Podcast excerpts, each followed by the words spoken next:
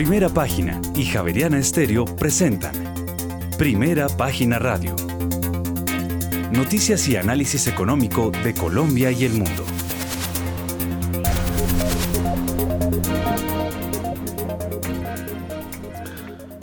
Muy buenos días, son las 6 de la mañana y 4 minutos. Les damos la bienvenida a una nueva emisión de Primera Página Radio. En este jueves primero de diciembre del año 2022 tendremos todas las noticias y el análisis económico de Bogotá, Colombia y el mundo hasta pasadas las 8 de la mañana. Bajo la dirección de Héctor Hernández y Héctor Mario Rodríguez, hoy presentamos. Olga Lucía Acosta se escapa del lote y coge enorme ventaja en la carrera por la Junta Directiva del Banco de la República.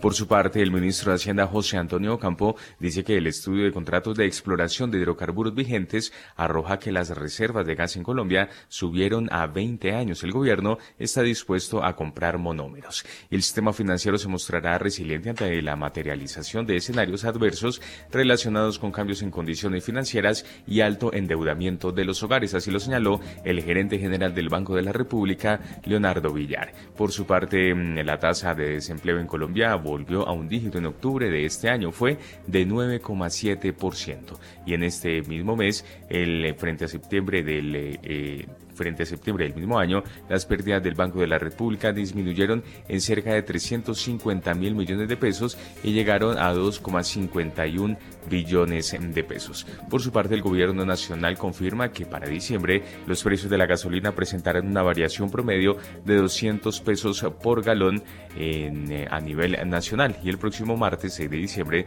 se votará la moción de censura en contra de la ministra de Minas y Energía. Y al tercer día de 10 en la OPA de Sadinco sobre Backholding International, el oferente lleva un acumulado del 5% del porcentaje máximo a comprar. Tendremos estas y otras noticias hoy en primera página radio 6 de la mañana y 5 minutos. Héctor Hernández, muy buenos días. Muy buenos días a todos nuestros oyentes. Eh, buenos días a usted, Juan Sebastián, al equipo de producción, a nuestros analistas que ya veo conectados. Por aquí veo a Sergio Narte. Eh, bueno, noticias, hay mucha noticia. Eh, una tiene que ver con, con eh, el comportamiento. Ayer se producía un hecho clave y era que se debía de hacer el rebalanceo del famoso MSCI y Ecopetrol. Eh, primera página mm, quiso mirar cómo iba la cosa y se observó que Ecopetrol ayer cayó 7,47% a 2.990 pesos y se transaron 712.269 títulos de la petrolera. Quedaron por vender más de 100 millones de papeles.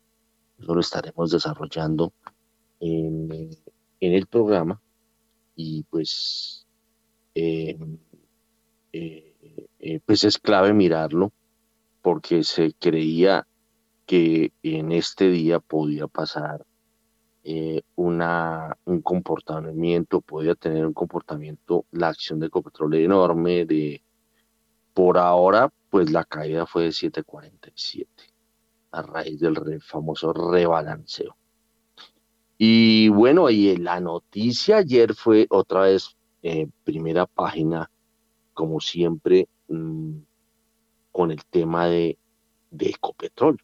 No sé qué fue lo que pasó, pero empezaron a especular de que ayer a las eh, en las horas de la tarde se iba a producir un comunicado, eh, una información relevante eh, acerca de la salida de Felipe Bayón de la presidencia de Ecopetrol. Y y pues todo el mundo empezó a especular con eso. Mañana eh, eh, estamos hablando de ayer. Es que se va, que se va. Y la verdad, la verdad es que eh, a veces el mundo, o por lo menos a veces acá, la gente se mueve en torno a las redes sociales y las redes sociales pues eh, se observa que se agarran de, de una mosca para, para trinar y para especular. El punto fue que primera página pues se puso en la tarea que le corresponde a, al, periodista. A hacer periodismo se puso a hacer primera página. Y se encontró con que, que, que no. O sea, eh, habló con varios miembros de la Junta Directiva y directamente con el ministro de Hacienda, José Antonio Campo, quien es el dueño de Ecopetrol.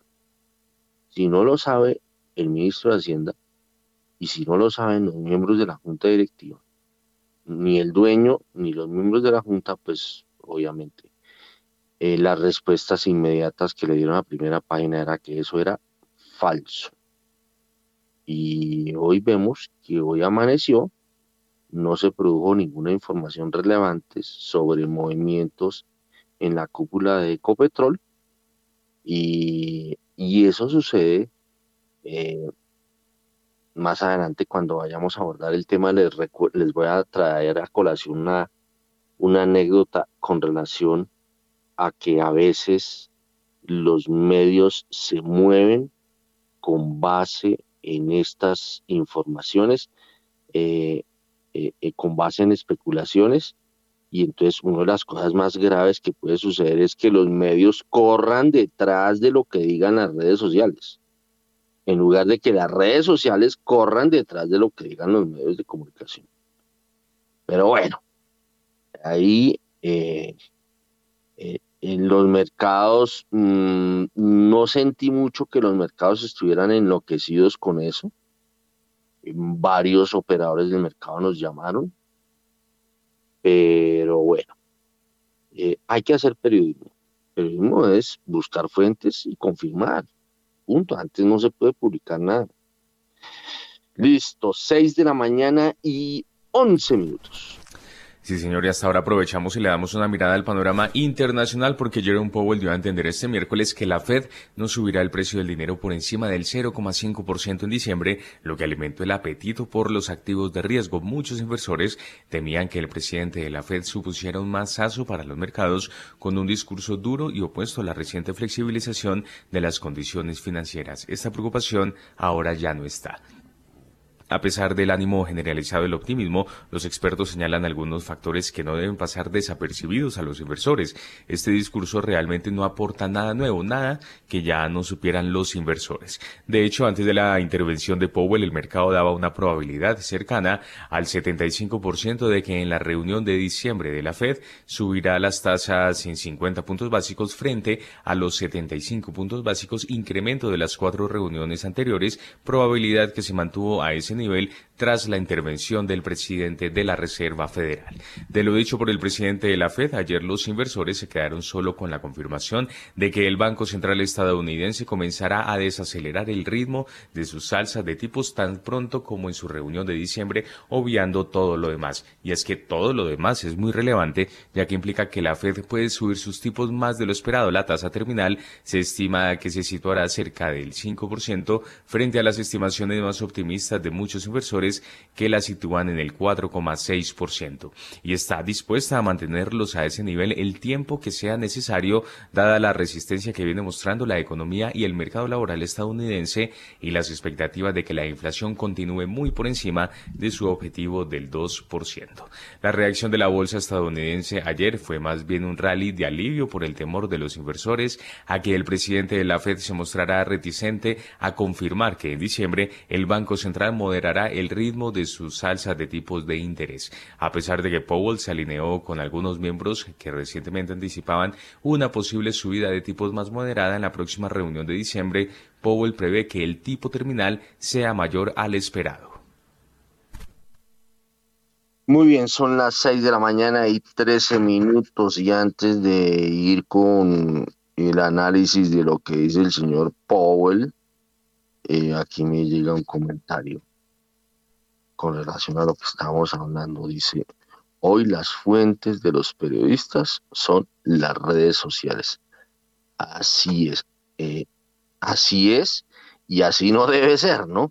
Pero bueno, sigamos. 6 de la mañana y 13 minutos nos vamos con el análisis de lo que dice el señor Powell, que dice que esta cosa de las tasas de interés de la Reserva Federal de los Estados Unidos como que no va a pasar del 5%. A ver, Sergio Larte, jefe de investigaciones del Scotiabank, muy buenos días.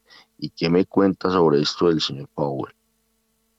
Héctor, muy buenos días, muy buenos días a Juan Sebastián, a toda la mesa de trabajo y pues por supuesto un especial saludo a todos los oyentes de Primera Página Radio.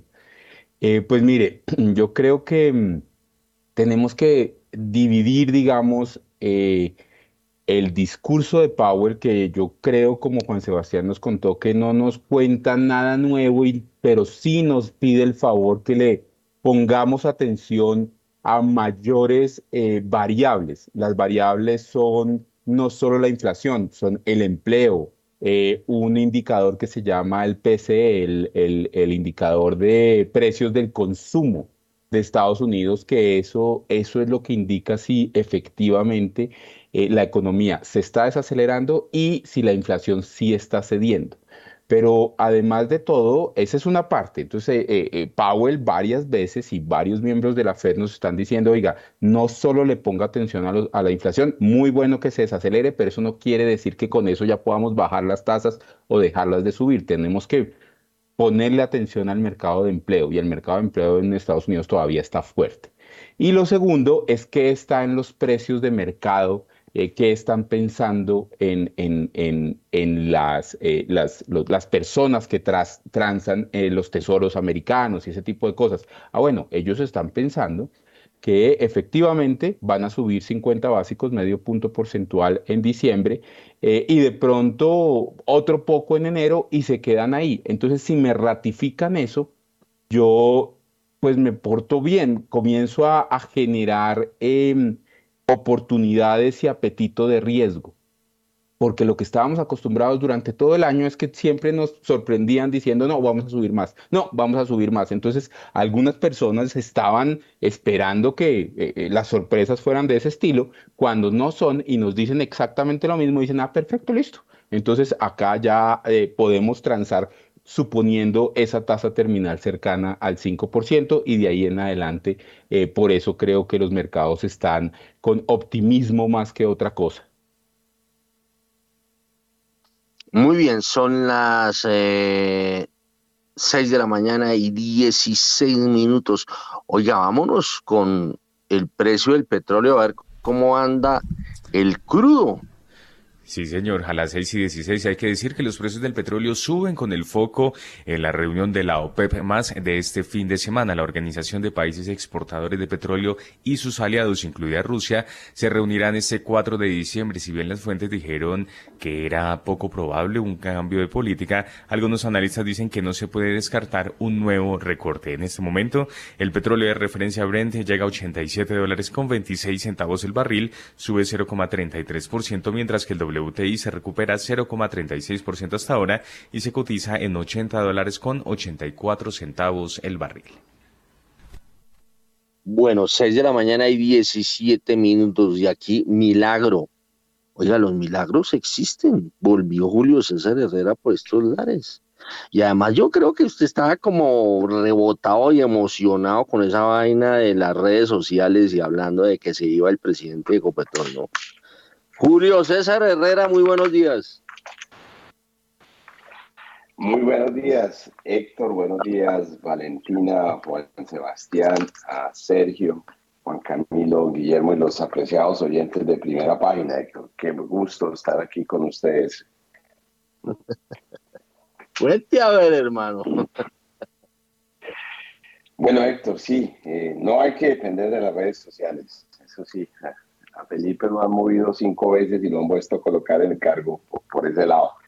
Bueno, yo creo que temas del crudo importantes a mirar, Héctor, es que los movimientos en precios han sido bastante amplios. Vemos que hemos estado cerca de los 100 dólares por barril en calidad Bren, bajamos a semana pasada y esta semana a, a 80 y ahorita estamos en, en 1,87 dólares por barril. Creo que nos tenemos que enseñar a esas variaciones tan significativas que demuestran que los eventos de los fundamentales pues tienen un impacto a lo menos de 5 dólares. ¿Cuáles son esos efectos que están llevándonos a no estar en los 80 donde estuvimos hace dos días y estar ahorita recuperándonos, eh, pasando los 85, 87 dólares por barril? La demanda es la primera que si la miramos pues aún se ven datos de que la demanda sigue fuerte en Estados Unidos, en Europa y el resto del mundo. No es una demanda que ha caído, el mundo sigue consumiendo ya pasados 100 millones de barriles de petróleo al día.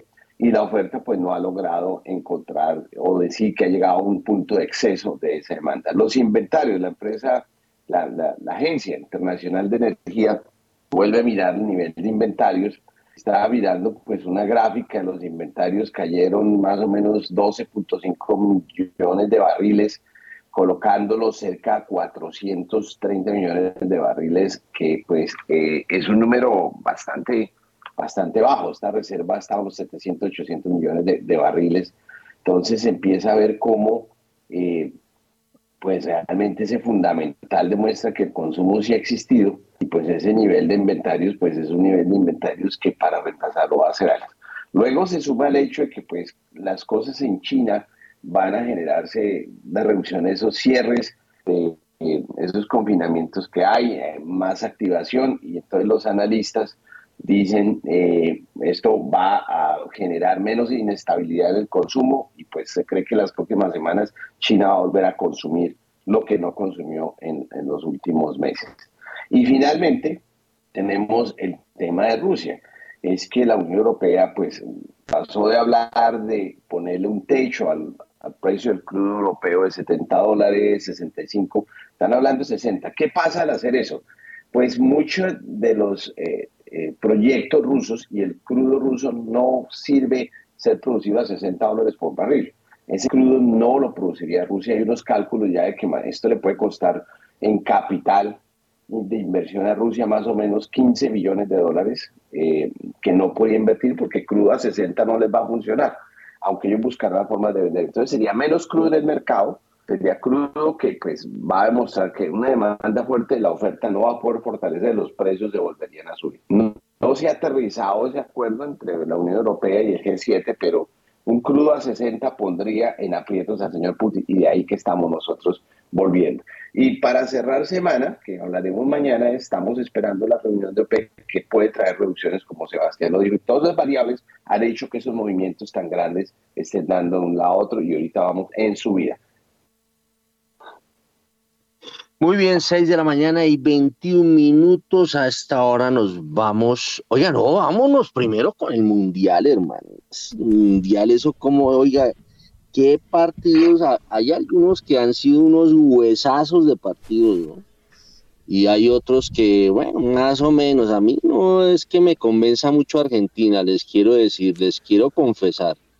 Eh, mucha gente dice, oiga, qué jugadores, jugaron ayer enorme. No, ayer era contra Polonia y creo que le va a tocar de aquí en adelante como que la, la, la el, el camino ya no es tan culebrero para, para Argentina porque creo que le toca con Australia y si pasa, creo que le toca con Estados Unidos o con Países Bajos y todo pinta de que puede ser con Estados Unidos porque yo a los Países Bajos sí los vi bastante regulares. A ver, eh, eh, Juan Sebastián. Sí, señor, Gigante es una recomendación porque la, conexión, la colección de balones dedicados a Higuita, Usme, Falcao, Cuadrado y Ospina puede ser suya. De la mano de las mujeres del municipio de Monguí, Colombia creó más de 150 mil balones para aquellos colombianos que se les hincha el corazón con el fútbol. Conozca cómo puede reclamarlos en www.bancolombia.com barra inclinada balones. Y como usted lo señala, pues ayer se llevaron a cabo entonces eh, de cuatro partidos. Túnez le ganó a Francia, un Francia ya clasificado, y por su parte Australia venció 1 por 0 a Dinamarca. Clasificó entonces Francia y Australia por este grupo D y eh, sobre las 2 de la tarde se llevaron a cabo los dos partidos del grupo C en los que Argentina venció 2-0 a Polonia y México estuvo a punto de pasar, hay que decirlo, eh, por diferencia de goles se quedó y venció 2 por 1 a Arabia Saudita. De esta manera entonces ya se definieron eh, las otras llaves, como usted lo señalaba. Argentina estará enfrentando a Australia este sábado sobre las 2 de la tarde y Francia, Polonia el domingo 4 de diciembre a las 10 de la mañana. Y hoy se llevarán a cabo entonces partidos para definir quiénes clasifican a la siguiente ronda por parte del grupo F y por parte del grupo E. A las 10 de la mañana, Croacia se enfrentará a Bélgica y Canadá estará enfrentándose a, a Marruecos. Por su parte, Japón estará enfrentando a España y Costa Rica a las 2 de la tarde también se estará enfrentando a Alemania. Oye, increíble después de ese arranque que, bueno, como que los equipos que arrancaron perdiendo, como que van sólidos pasando, ¿no? Imagínese hoy donde le dé a Costa Rica por ganarle a, Alemania, de pronto se mete Costa Rica, porque Costa Rica ya tiene tres puntos, ¿no? Incluso con el empate. Alemania, seis. ¿Cómo? Eh, es decir, incluso con el empate Costa Rica podría, podría entrar siempre y cuando España le gane a Japón. Imagínense. Entonces, entonces la cosa, este mundial ha sido una locura. Como dicen por ahí, eso va, a tocar que vuelvan la plata de todas las apuestas, porque esto ha sido, uno no le pega ni a media. Bueno, muy bien. Eh, y bueno, ¿quiénes van a pasar? A ver, Juan Sebastián. Diga, pues fíjese, eh, fíjese que por el lado del grupo E, España está liderando con cuatro puntos y Japón está de segundo con tres puntos, al igual que Costa Rica y Alemania, como usted lo señalaba, cierra este grupo con un punto. En caso de que España le gane a Japón, y Costa Rica le llegara a ganar a Alemania como lo hizo en la anterior jornada contra Japón, estaría clasificando Costa Rica. Sin embargo, eh, Japón con el empate estaría clasificando siempre y cuando Costa Rica no sume eh, de a tres puntos Em, y tampoco lo haga, bueno, si llega a, eh, a sumar de a un punto tanto Japón como Costa Rica, estaría clasificando Japón por diferencia de goles. Y por el lado del grupo F, Croacia está a la cabeza de este grupo con cuatro puntos, al igual que Marruecos, Bélgica tercero eh, y cierra ya este grupo eliminado, Canadá con cero puntos, Croacia y Marruecos los más opcionados para clasificar. Pero ahí se enfrentan Croacia con Bélgica, ¿no? Sí, señor. Canadá contra Marruecos. Bueno. ahí también se puede haber sorpresas. No, esto no está nada definido. Vamos a ver qué pasa, a ver quiénes son los que van a seguir en la eh, en la contienda, van a pasar a, octavos, ¿no? Es que se llama, ¿no? Sí, octavos de final. Bueno, 6 de la mañana y 26 minutos. Ahora sí que vámonos con las bolsas del mundo, ¿no? Sí, señor, a las 6 de la mañana y 26 minutos y antes una recomendación porque PEI, Fondo de Inversión Inmobiliaria pionero en Colombia, ofrece un portafolio diversificado en categorías, ubicación geográfica y tipo de arrendatarios de distintos sectores económicos del país. Una historia que se consolidó a lo largo de 15 años. Conozca más sobre PEI en la página web www.pei.com.co 6 y 27. En primera página radio, las bolsas del mundo. Las bolsas de Asia cierran en verde mientras en China persisten las protestas pese a que se reducen las restricciones al COVID-19.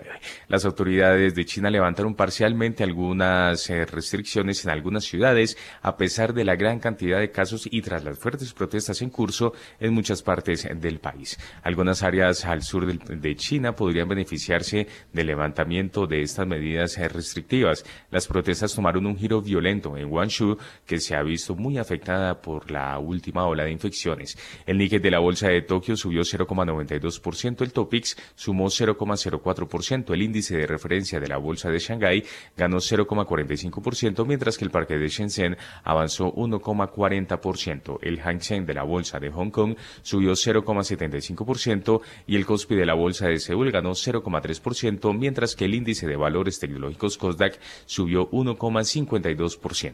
Por su parte, las bolsas europeas inauguran diciembre con alzas tras las señales de moderación de la Fed. El alcance de las dificultades económicas que enfrenta la eurozona quedó al descubierto este jueves después de que los datos mostraran que las ventas minoristas alemanas cayeron 2,8% en octubre, una caída anual del 5%. El IBEX 35 de Madrid inauguró este diciembre con alzas del 0,78%. El DAX alemán cotizaba 0,6% al alza, mientras que el CAC 40 de París subía 0,2% y finalmente FTSE de Londres ganó 0,2%. Bueno, muy bien, son las eh, 6 de la mañana y 28 y 29 minutos ya. A ver, veo que está conectado eh, Guillermo Valencia desde Brasil. Vámonos con Guillermo Valencia. Muy buenos días, Héctor. Un saludo muy especial a la mesa de trabajo, a los colegas y, por supuesto, a la gran audiencia primera página. Bueno, ¿cómo está viendo el comportamiento de las bolsas? Veo que en, eh, en Asia está en verde, aunque en China eh, persisten protestas pese a que se reducen restricciones de, eh, por el COVID-19 y en Europa pues esto arranca con alzas eh, tras las señales de moderación de la FED. A ver, ¿cómo, cómo está viendo la cosa de, en el remate de fin de año? Y es primero de diciembre, primero de diciembre es hoy. Héctor, un, un mercado que en noviembre y en octubre fue tremendamente pesimista. Ayer un rally supremamente significativo porque se empieza a materializar una tesis que poco a poco yo creo que va a tomar muchísima relevancia en el 2023 y es que la inflación empieza a retroceder. La inflación empieza a retroceder porque el índice de precios al productor indica eso, porque los containers, el precio de carga en el mundo también está empezando a disminuir. Naturalmente demora en transmitirse ese efecto, pero ya está empezando a disminuir. Varias materias primas también está empezando a disminuir en precios. que no ha caído? No ha disminuido el, el precio de la vivienda en Estados Unidos, pero eso usualmente puede tener un rezago de 8 o 9 meses. Eh, con, esa, con esa pintura y un, una probable subida en el desempleo, pues ese miedo a inflación temporalmente va desapareciendo. Si bien estamos en una tendencia de largo plazo inflacionaria, esas tendencias tienen fluctuaciones grandes, ¿no? Cuando uno mira eventos comparables eh, desde 1949 de cuánto puede demorar eh, la inflación en, caer, por ejemplo, a niveles del 4% en Estados Unidos, puede ser del orden de, de, de 12 meses. Es una gráfica que compartimos en nuestra cuenta de Twitter y compara con otros momentos estadísticos de la inflación en Estados Unidos. Entonces, si la inflación empieza a retroceder, pues vamos a ver más señales como la que dio la Fed ayer. ¿sí? Que si bien es una prioridad, ya empieza a haber un camino de retroceso de la misma, luego la política monetaria va a ser menos restrictiva y eso lo interpretaron los mercados como algo positivo. Entonces, ese es tal vez el fenómeno más importante eh, que pasó en el día de ayer, pero muchas cosas desde el punto de vista macro están pasando. Yo creo que lo más importante y lo más significativo es lo que está pasando en China y sobre lo que está pasando en China, pues estamos haciendo un informe especial para primera página que publicaremos este fin de semana, que es un poquito el perfil de Xi Jinping, quién es Xi Jinping, qué quiere Xi Jinping y por qué estas protestas son supremamente relevantes. Bueno, son las 6 de la mañana y 32 minutos y la mayor inquietud que tengo yo es que, ¿será que esto con, que está diciendo Guillermo Valencia va a ser suficiente lo de que retrocede la inflación y como retrocede la inflación todos volvemos a estar felices. A ver, eh, vámonos con Juan Camilo Pardo a ver qué piensa del tema, porque yo pienso que de todas formas eh, al mundo se le ha ido la mano en excesos de liquidez y ahora que ha tenido que recoger, pues la, la cosa no, no la veo como tan mogolla. A ver, eh, Juan Camilo Pardo de Corfi Colombiana, muy buenos días. Héctor, muy buenos días, muy buenos días a la mesa de trabajo y muy buenos días, por supuesto, a, todos los oyentes, a Sergio, a Julio César y, y, a Guillermo. Pues Héctor, eh, con respecto a su pregunta, yo la quisiera responder más en el mediano y en el largo plazo, y es que hay unos drivers que la literatura ha encontrado que son claves para poder explicar el comportamiento de la inflación. En primer lugar, el cambio demográfico. A medida que la población se envejece, la literatura ha encontrado que las presiones inflacionarias serán estructuralmente más altas. ¿Por qué? La tasa de dependencia, es decir, la población activa o trabajando, cada vez será menor y la población dependiente, es decir, los mayores, los, los viejitos y los niños, cada vez eh, representarán una masa más grande dentro de la población total. ¿Eso qué quiere decir? Que la población que produce es menor eh, como proporción a la población que consume. Si la demanda agregada es mayor cada vez a la oferta, eso quiere decir que los precios cada vez serán más altos. Entonces la literatura se ha encargado de mostrar durante los últimos años que el envejecimiento de la población va a tender en el mediano y en el largo plazo a causar presiones inflacionarias sobre la economía. Segundo lugar, el cambio climático. Durante los últimos 5 o 10 años también ha surgido literatura sobre cuál será el efecto del cambio climático sobre los niveles de precios. Empecemos por lo que dice Bill Gates en su libro, y es que el cambio climático afecta principalmente a los países más pobres y en especial al sector agrícola. Dado que el cambio climático implica que los fenómenos extremos cada vez van a ser más frecuentes y más fuertes, esto van a estos, estos van a afectar naturalmente al mercado de alimentos, perjudicando la oferta a nivel internacional eh, y por ende generando ciertos aumentos en el precio de estos bienes, eh, digamos, materias primas. Ese es, es, el segundo aspecto. Tercer aspecto que menciona Taleb eh, o que ha mencionado Taleb últimamente en sus entrevistas, la concentración en el poder de mercado de las empresas. La teoría de él es que a medida que la globalización se hace más generalizada a medida que nos integramos más a nivel mundial, a pesar de que el, relato en el corto plazo sea que quizá haya cierta fragmentación en esta globalización o, esté ocurriendo una cierta desglobalización, lo que dice Taleb es que a medida que nos globalicemos más, el poder de mercado se va a concentrar más. Esto que implica que los márgenes de beneficios van a ser más altos y las empresas dentro de casi a nivel transversal dentro de los, todos los sectores, van a poder imponer precios más altos a los consumidores. Lo que dice Taleb es que el ganador se lo lleva todo dentro de las economías. Entonces, esta tercera sería otra presión inflacionaria estructural, tanto en el mediano como en el, como en el largo plazo, Héctor. Entonces, quizá, ah, bueno, y esto sin contar que durante la última década vivimos bajo eh, un, manta, una manta de, liquidez a nivel global. Estamos acostumbrados a tasas de interés bajitas, a, tasas de, de, inflaciones bajitas a nivel internacional. Eh, tocará ver si durante los siguientes años seguiremos este patrón como dice Taleb, a medida que se toman medidas, a medida que se toman acciones, eh, los efectos tienden a ser multiplicativos e imposibles de predecir. Entonces me gustaría comentar eso, Héctor, digamos, esos tres drivers a mediano y largo plazo que, la literatura ha empezado a encontrar de por qué quizá la inflación no vuelva a esa tendencia que, que, que fue, digamos, registrando durante los últimos 20 años. No me redondee más porque ya estoy, eh, aquí ya tengo lista la chicharra, Juan Camilo. 6 y 37, hay que ponerle presión como dice él, yo le pongo presión a nuestros analistas para que vayamos al punto. A ver, veo que levantan la mano eh, al tiempo o no. Primero la levantó Guillermo Valencia y luego Sergio Larte. Vámonos con Guillermo Valencia a ver qué dice. Héctor, para ser justos, fue Sergio el primero que la levantó. Entonces, Ah, bueno, eso me gusta, un hombre gallardo. Vamos con eh, Sergio Larte.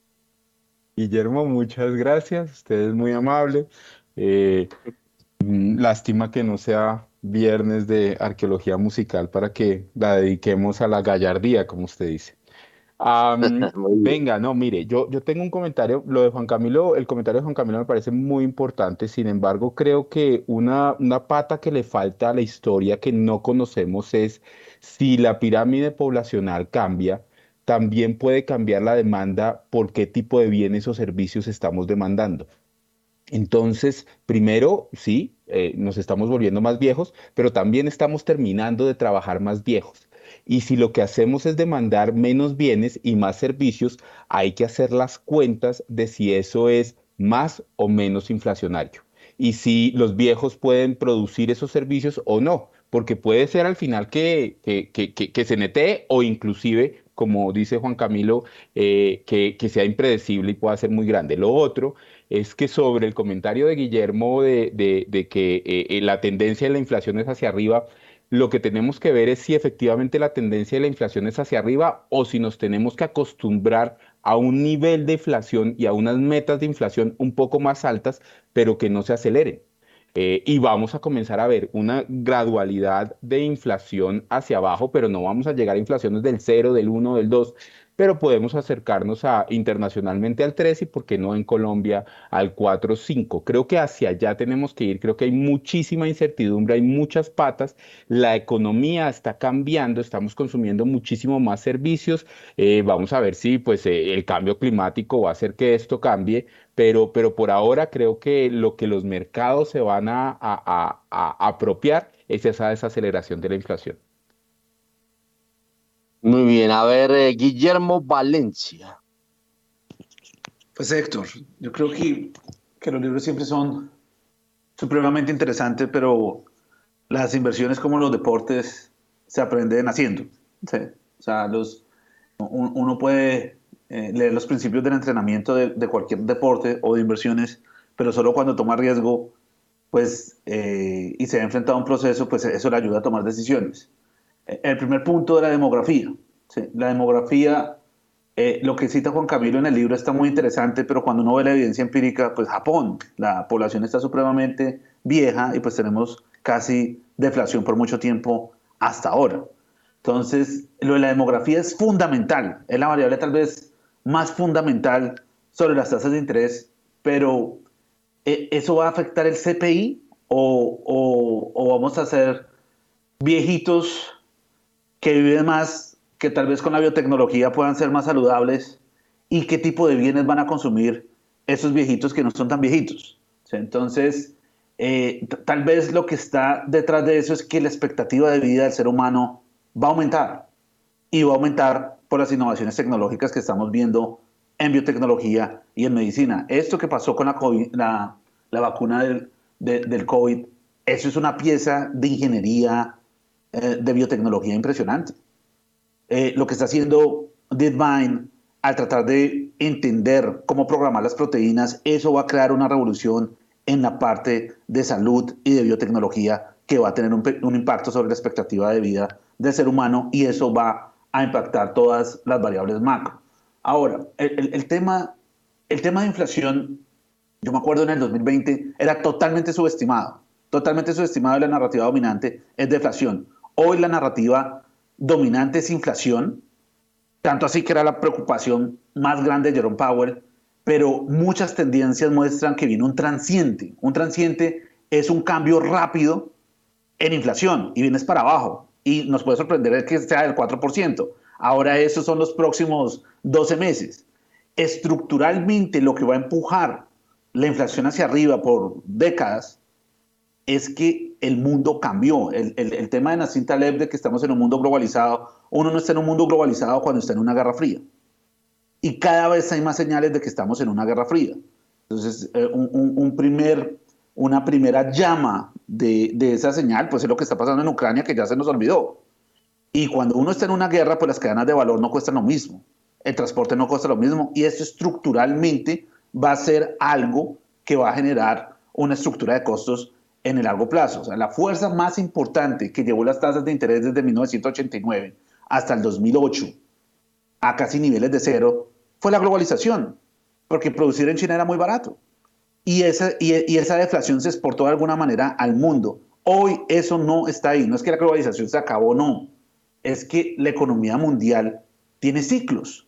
¿sí? Tiene ciclos donde hay un poder hegemónico, claro, y lo que, como se hace plata, es expandiendo esa democracia o los ideales de ese poder hegemónico, que en ese caso era Estados Unidos, y de alguna manera siempre existía progreso y por eso nos endeudamos y por eso existió todo ese apalancamiento que describió Héctor, que pues nos llevó a una situación hoy de desapalancamiento gigantesca. Entonces, insisto, si el 2022 uno le diera un nombre, sería el año de la gran purga. Es la gran purga porque los modelos que se fundamentan en deuda no van a sobrevivir y vienen muchas quiebras de modelos que son intensos en deuda, pero los negocios que son productivos, que son sostenibles, que tienen un flujo de caja interesante y que también eh, sus CEOs, sus gerentes, están entendiendo que las reglas del juego cambiaron y que el mundo es diferente en este instante y se están adaptando a eso, pues van a tener una ventaja competitiva grande. Coincido con Juan Camilo en el punto de que ese es un mundo de elegir. Hay unos caballos ganadores, hay unos, unas compañías que tienen unos niveles de escala que las van a ser dominantes. Y ahí siguen existiendo oportunidades, mientras que hay otro grupo de compañías zombies que no están preparadas y en un mundo de altas tasas de interés, pues van a estar en estrés. No solo compañías zombies, también hay países zombies, hay economías zombies. Bueno, no hacemos reformas cuando insistimos en unas ideas que no tienen que ver con el progreso y el desarrollo económico, pues nos volvemos zombies. Y, y pues eso no, no, no es tan alentador. Entonces yo creo que estamos en un mundo donde las blancas y las negras están compitiendo. Estamos en una guerra fría y ahí las reglas del juego empiezan a ser claras porque hay una competencia por recursos naturales, hay una competencia por tecnología, hay una competencia también por demografía, por, por, por labor, por, por mano de obra, también hay una competencia, pero también hay una competencia por mano de obra automatizada. Entonces, hay nuevas reglas, hay que entenderlas y tratar de descifrar, bueno, aquí quién tiene un plan, aquí quién está entendiendo qué está pasando y cómo podemos invertir en ese escenario.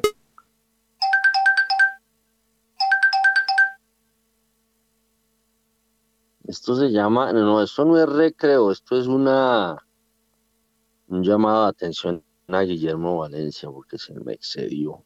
6 y 45. Óigame, Guillermo decía una cosa que, que yo no me no sé cómo se imaginar uno, uno cómo se puede imaginar el mundo hacia futuro, hablando del tema demográfico y hablando eh, de estos, esta, esto de, de cómo, cómo va mucho qué tanto va a ser, se va a aumentar o no la esperanza de vida.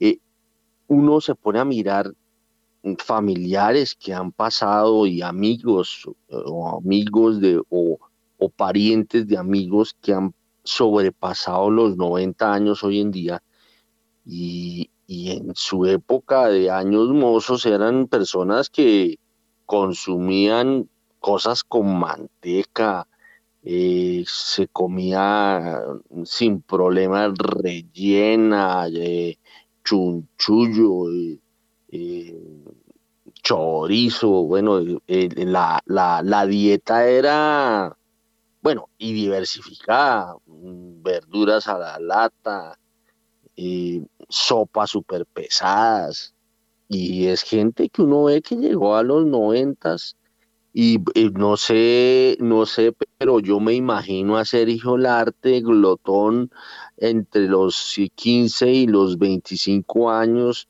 porque, porque si él era glotón, yo también, eh, en el sentido de que uno era capaz de comerse una pizza extra large, ¿no? Y la complementaba con una hamburguesa sin problema, ¿no? Hoy en día, por ejemplo, yo les confieso, eh, mis hijos son súper cuidadosos con el tema eh, alimenticio o alimentario. Eh, eh, y es que, mm, por ejemplo, no son consumidores de gaseosa. Yo me tomaba, jugaba baloncesto, obviamente que yo andaba desde las, yo salía de la casa a las 7 de la mañana y regresaba a las 11, ¿no? De la noche. de pronto me asomaba a almorzar pero uno eh, era todo el día jugando baloncesto o jugando fútbol y le daban a uno las 11 de la noche. Eso era una locura. Y uno, y uno era capaz, yo me acuerdo que yo terminaba un partido y, me consumía nueve gaseosas una tras otra. Eh, hoy en día la juventud no toma gaseosa mucho. Yo no conozco muchos eh, de, por lo menos mis hijos y, Y, y, los amigos de mis hijos no son consumidores de, de, gaseosa como, como lo fuimos nosotros, no sé. Entonces, de pronto, si el mundo, yo no sé cómo ir a hacer, ¿no? No, no me lo imagino eh, la vejentud de esta juventud. Entonces, de pronto sí puede cambiar. Vámonos con el PMI de la eurozona, Juan Sebastián. Sí, señor, una noticia de última hora porque el índice de gestores de compra manufacturero de la eurozona fue de 47,1 puntos en noviembre por debajo de las expectativas del mercado. Cabe señalar que para octubre el PMI manufacturero de la eurozona fue de 47,3, cifra que los analistas del mercado esperaban que se repitiera en el décimo primer mes de este año. Como el sector manufacturero domina una gran parte del PIB total, el PMI es un indicador importante de las condiciones de negocios y las condiciones económicas de la eurozona. Muy bien, 6 de la mañana y 49 minutos. A ver, eh, Sergio Larte, explíquenos eso. Primero, no, yo nunca consumí gaseosa, pero, pero sí era glotón, sí era glotón. Eh, mi mamá no me dejaba, mi mamá no me dejaba. Mi mamá no me dejaba. Em, no, bueno, no, mire, yo, sí me oiga, yo sí me imagino a Sergio Larte con lonchera de Spider-Man de lata con, y por dentro con jugo de guayaba empacado y, y con eh, y saliéndose del jugo, ¿no? No, eh, esa, esa, esa, no me imagino esa, no me imagino esa lonchera de, de, de Sergio. Bueno, no, mire, yo, yo creo, yo creo que, que nos vamos a, como dice Guillermo, creo que la historia está cambiando, la historia que ven los mercados está cambiando muy rápido y estamos pasando de una historia de, eh, oiga, la, la, demanda está muy fuerte, el consumo está muy fuerte, salimos de la pandemia y todo el mundo quiere irse de viaje y eso está afectando la inflación y entonces toca subir las tasas de interés y ese tipo de cosas a eh, una desaceleración. Ahora, esa desaceleración, ¿qué tan fuerte es?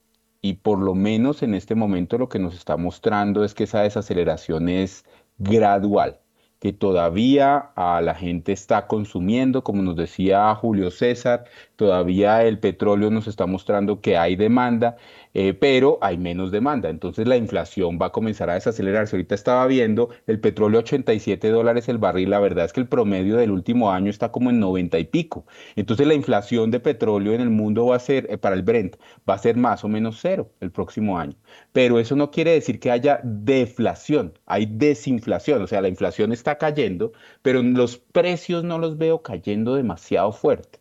Y, pero la, y, y, así nos dice que hay una desaceleración que por ahora es gradual, hay que estar muy vigilantes. Entonces, por eso es que uno pensaría que la inflación se va a quedar en unos niveles un poco más altos, menores de los que están ahorita, pero un poco más altos por un tiempo, con unas tasas de interés que va a ser difícil bajarlas rápido. Y yo creo que esa va a ser la discusión del próximo año. ¿Cuándo va a poderse bajar las tasas de interés? ¿Qué tan fuerte la desaceleración? Y estos eh, indicadores de PMI que nos muestran a unos días debilidad, otros días todavía resiliencia, es lo que nos está llevando esa, eh, nos va a crear la volatilidad de este final y el próximo año. Muy bien, son las 6 de la mañana y 51 minutos. Vámonos con las bolsas latinoamericanas. Las bolsas latinoamericanas en primera página radio. Los mercados accionarios presentaron fuertes ganancias este miércoles luego de las declaraciones de Jerome Powell sobre una posible desaceleración en el ritmo de alza de tasas de interés para la próxima reunión de la Fed. El índice Standard Poor's Merval de la Bolsa de Comercio de Buenos Aires cerró con una pequeña subida del 0,19%. El índice Ibovespa de la Bolsa de Valores de Sao Paulo ganó 1,02%. El índice de precios y cotizaciones de la Bolsa Mexicana de Valores registró un avance del 3,01% mientras que el índice MSCI Colcap de la Bolsa de Valores de Colombia retrocedió 0,57%. El índice IPSA de la Bolsa de Santiago de Chile subió 0,72% y finalmente el índice Standard Poor's de la Bolsa de Valores de Lima subió 1,29%. Muy bien, 6 y 53. Voy a regresar con Sergio Larte porque el Scotiabank tiene asiento en varios países a lo largo de América. A ver, miremos pues cómo está viendo el vecindario, Sergio. No, mire, yo creo que estamos con ausencia de, noticias fuertes en, eh, idiosincráticamente en la región y entonces lo que está moviendo en este momento eh, la parte bursátil, la parte de tasas es el mismo, la misma historia mundial, de desaceleración mundial, de China, de si las protestas a Xi Jinping eh, em, eh, eh, prosperan o no, de si la Fed va a subir 75, 50, 25 o no va a subir. y eso es, es unido a cómo le esté yendo al mundo. Entonces, por eso vemos, excepto Colombia, vemos una eh, supongo que por lo de Ecopetrol, eh, eh, un, ánimo ayer en, las bolsas porque pues el mundo estaba con apetito por riesgo precisamente porque se piensa que la Fed ya casi llega a un techo. Entonces yo creo que en ausencia de noticias demasiado relevantes y ahorita que llega diciembre con su alegría hasta que, hasta que, que se va a perder la liquidez, la poca liquidez que hay, seguramente nos vamos a apegar muchísimo más a lo que pase con los mercados mundiales en general. Me hacen una anotación aquí sobre el famoso tema demográfico y me dicen, no es solo, esto no es solo un asunto del aumento de esperanza de vida, también es el cambio demográfico. Las personas tienen cada vez menos hijos, no tienen hijos y con el nuevo cambio que se está dando de, digamos, de, este tema de inclusión, eh, pues hay parejas que por su condición del mismo sexo no van a tener hijos. Y además prefieren tener perro. Entonces, pues imagínense eso, quién sabe cómo, cómo ir a ser el efecto. Ahorita no se nota, ¿no? Pero dentro de unas décadas, un par de décadas, vamos a ver este, esta nueva composición mm, demográfica, cómo va a ser. Bueno, buen punto el de nuestro, el de nuestro oyente. 6 y 55. Oiga, a las 6 y 55 vámonos con la Bolsa de Colombia. Sí, señor, y antes una recomendación porque hoy es un muy buen momento para que empieces a conquistar el mercado global colombiano. Compra activos globales en pesos colombianos y diversifica tu portafolio de inversión. Conoce más en bbc.com.co 6 y 56. En primera página radio, las acciones de Colombia. Transacciones en la Bolsa de Valores de Colombia crecieron 1.015% y la acción más valorizada fue la de ETB. Las negociaciones alcanzaron el 1,1 billón de pesos en un total de 7.888 operaciones en la jornada de este miércoles. El título más desvalorizado fue el de Mineros con una caída del 10% y el más valorizado fue el de la empresa de telecomunicaciones de Bogotá con un alza del 8,79%. Las acciones más negociadas fueron Ecopetrol con 712.269 millones de pesos, ETB con 120.392 millones de pesos y Preferencial Bancolombia con 91.919 millones de pesos. El MSCI Colcap cerró a la baja con un 0,46% a 1.242,63 unidades, por su parte, el COLIR bajó 0,48% a 790,87 puntos. Bueno, muy bien. Eh, este es un informe de Romario Ortiz, pero hay informe, hay informe de, em, de Nicolás Espinosa con relación al MSCI Ecopetrol. Este miércoles la acción de Ecopetrol bajó más de un 7% debido a que desde ayer salía el índice MSCI. Es así como en la sesión de este miércoles el título de la petrolera en la Bolsa de Valores de Colombia perdió 7,47% y cerró en un precio de 2.290 pesos. Esto se da en medio del anuncio que dio a conocer primera página sobre la salida de la acción del índice MSCI, que fue por la metodología del mismo y no por temas de liquidez de la acción de la compañía. Información conocida por este medio dice que quedaron por vender más de 100 millones de acciones en pantalla de la petrolera. Imagínense. 6 y 58. Hoy nos vamos a ir con corte sin comerciales ahorita a las 7. Pero digamos que eh, vámonos con Julio César Herrera que pidió la palabra. Eh, no, hecho, todos están pidiendo la palabra. Aquí yo veo a Julio César, a Sergio, a Guillermo, a todos. Pero vamos, vámonos con Julio César a, a que me mire eh, Ecopetrol, Venezuela, bueno, en fin. A ver, Julio César Herrera. Héctor, creo que debemos tocar el tema de Venezuela que ha estado rondando y hay que decir que Maduro eh, el miércoles eh, hizo un llamado a levantar las sanciones que hay sobre la industria. Uno de los problemas que tiene Venezuela es esas sanciones y quiere que se hagan antes de las elecciones que, que vienen eh, con, con, la oposición. y hay varias cosas pasando alrededor de Venezuela y el mensaje es que pues sí creemos que eh, las conversaciones Estados Unidos, Venezuela van a progresar, las conversaciones Colombia, Venezuela van a progresar, deben de progresar, pero van a tomar tiempo. Eh, un evento positivo fue que eh, los Estados Unidos volvieron a ampliar el permiso de Chevron, usted sabe que es una compañía americana que está en Venezuela y que como americanos están presentes, no han sido expropiados y han podido trabajarlo, lo sí se puede, bajo permisos especiales y donde pues les van a permitir a ellos comercializar y, producir más crudo. Eh, aún existen las restricciones de que pues eh, Chevron no le puede pagar directamente a Venezuela, no puede entregar ese crudo, ese crudo se entrega a refinadores que pues no tengan sanciones y parte de lo que Maduro quiere es que pueda haber esa comercialización y ese comercio como lo existió entre Chevron y PDVSA. El otro llamado que hace Maduro es por Circo. Ustedes saben que Circo es una compañía americana eh, que está en territorio, compañía venezolana que está en territorio americano y es que pues vuelva bajo control de Venezuela. Ya fue tomada desde cuando Trump coloca sus sanciones en el año 2019. Y pues también vemos y, parte del tema que eh, sí es real y es que pues eh, el gobierno colombiano quiere empezar a avanzar estas conversaciones para ver qué negocio se puede hacer. Yo sí soy de los que creo que Ecopetrol debe estar mirando el tema eh, debe estar asesorándose en cómo lograr hablar y, conversar con Venezuela, porque Ecopetrol lo hizo, o sea, Ecopetrol hace 10, 12 años miró.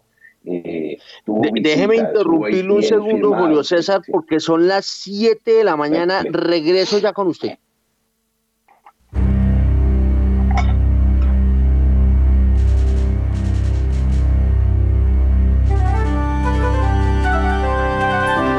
91.9 Javeriana Estéreo, Bogotá. HJKZ. 45 años. Sin fronteras.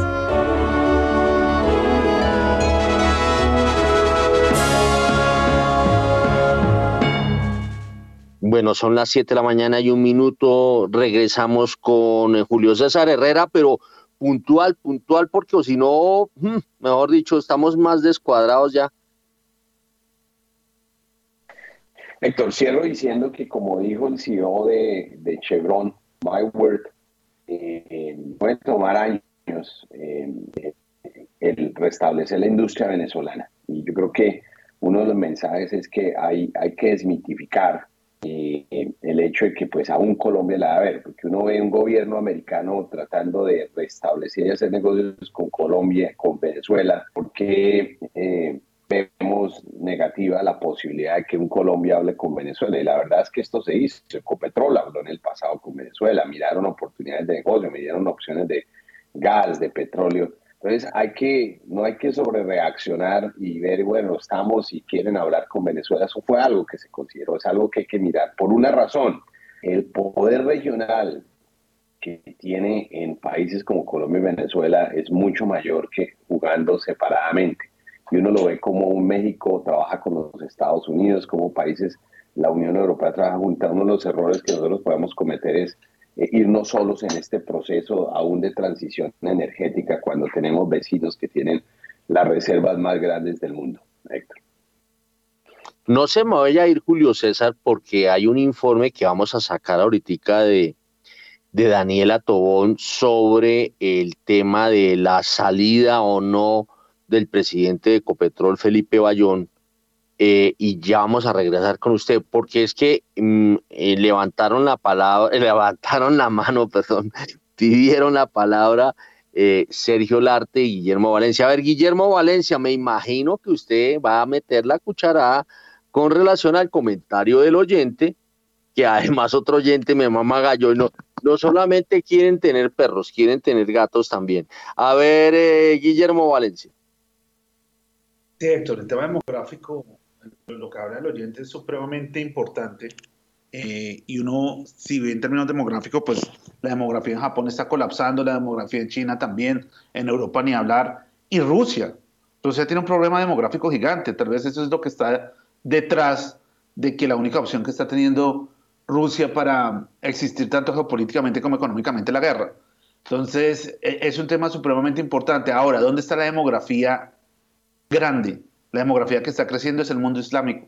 Un billón de personas que siguen creciendo África y el mundo islámico es donde están las tasas de crecimiento y eso va a crear tensiones culturales en el mundo. Entonces, eso, eso que habla el oyente supremamente importante. Y un último comentario es, antes de que la pandemia empezara a impactar las cadenas de valor del mundo, en el finales del 2019 el petróleo, la producción de petróleo en Estados Unidos era casi de 13 millones de barriles. Hoy estamos llegando casi a esos niveles. ¿sí? Estamos alrededor de 12.2, eh, casi 0.3 millones de barriles. Estados Unidos está saliendo como un gran ganador de esta situación y poco a poco se va a ver que va a tener un peso mucho más grande que la OPEC en el mundo del petróleo esas tensiones que usted habla, pues yo creo que ya existen, ¿no? Hay una película muy interesante, me llamó la atención. Yo, yo, la, yo al comienzo la tomé cuando empecé a verla como una cosa como light y después me, me di cuenta que tenía su carga de profundidad. La están dando por Netflix, qué pena la, hay la, la, la publicidad no pagada, pero eh, que se llaman Las Nadadoras, no sé si la han visto, que es la historia de dos chicas que salen de Damasco eh, y tienen que, eh, pues muestran toda la travesía para terminar en Alemania. Entonces, y, la cantidad de gente que está saliendo de Siria para Alemania.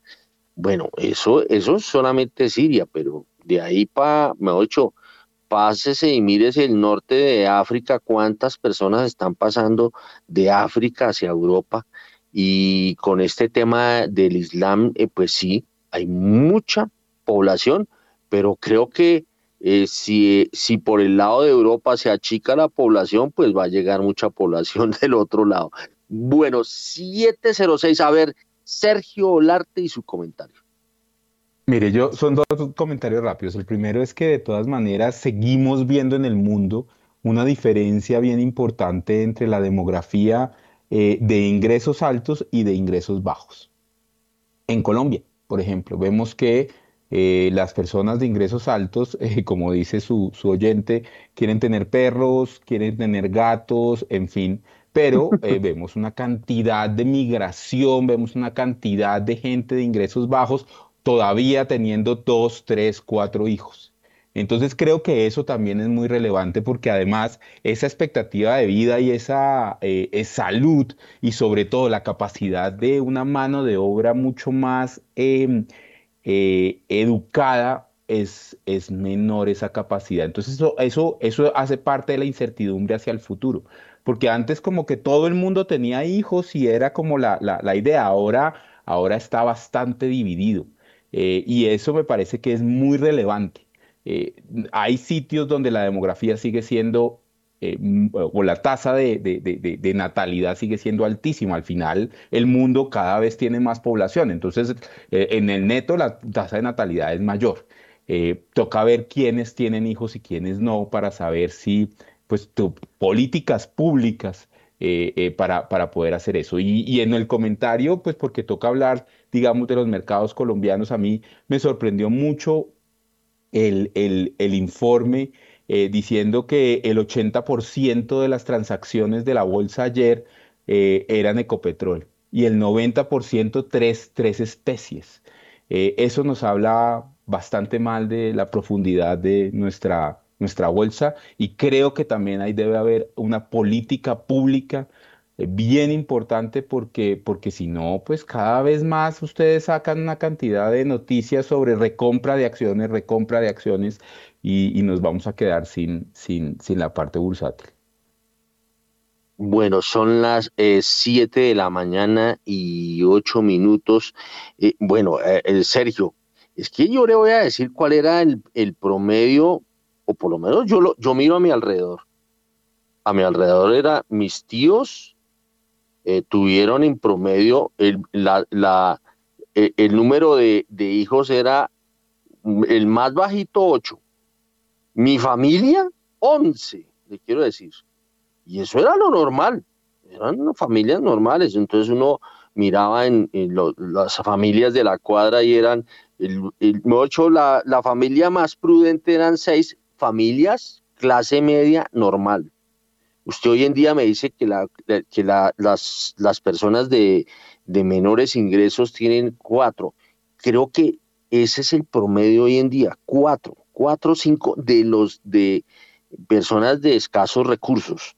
Eh, porque además pues viven en, tienen viviendas en donde creo que no, no caben más de cuatro o cinco personas, pero frente a lo que era normal, que era una, era una situación normal cuando uno oía hacía unas reuniones con los primos y eran los primos eran eh, de una familia eran 8, 10, 11, 9.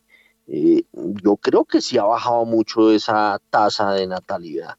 Eh, y, y, usted habla de, de, de las excepciones o por lo menos de, un, de una parte de la población, pero uno sabe que hay población que no está teniendo hijos. Usted tiene, usted tiene, qué pena me le meto al rancho, pero usted tiene toda la razón. Ahora, excepciones, eh, eh, la línea de pobreza en Colombia, no he hecho nada más la informalidad, es el, la informalidad rural es el ochenta y pico por ciento. Entonces hay que ver realmente cuál es la tasa de natalidad, que sí ha bajado, definitivamente pero, pero no es que, eh, eh, o, nada más salir a la calle acá en Bogotá y ver a la migración en Vera y a la migración venezolana, eh, cinco, seis niños eh, ahí abajo. No estoy diciendo que, que no ha bajado. Están por debajo de la tasa de los años 60.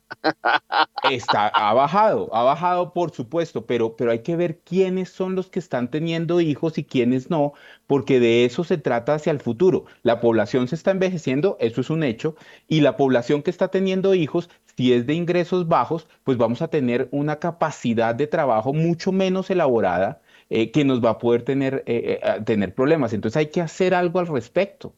y, creo que, que, no es solo la, la, generalidad es cierta, pero, pero hay que irnos un poquitico a la micro para entender hacia dónde tenemos que llevar la política pública para hacer las reformas pensionales, para hacer las reformas de salud, para hacer todo eso, porque nos estamos quedando una cantidad de generalidades de Twitter, de reforma, de, de, de, de de 128 eh, caracteres o como sea, eh, diciendo que o somos el peor país del mundo en, en, salud o somos el quinto mejor. No, hay que, hay que entrar a ver realmente. Eh, la ANIF sacó una cosa de una, una, una, encuesta bastante buena mostrando la calidad, por ejemplo, de, de la salud en Colombia en términos de... pero ahí nos estamos desviando. Cobertura y eso.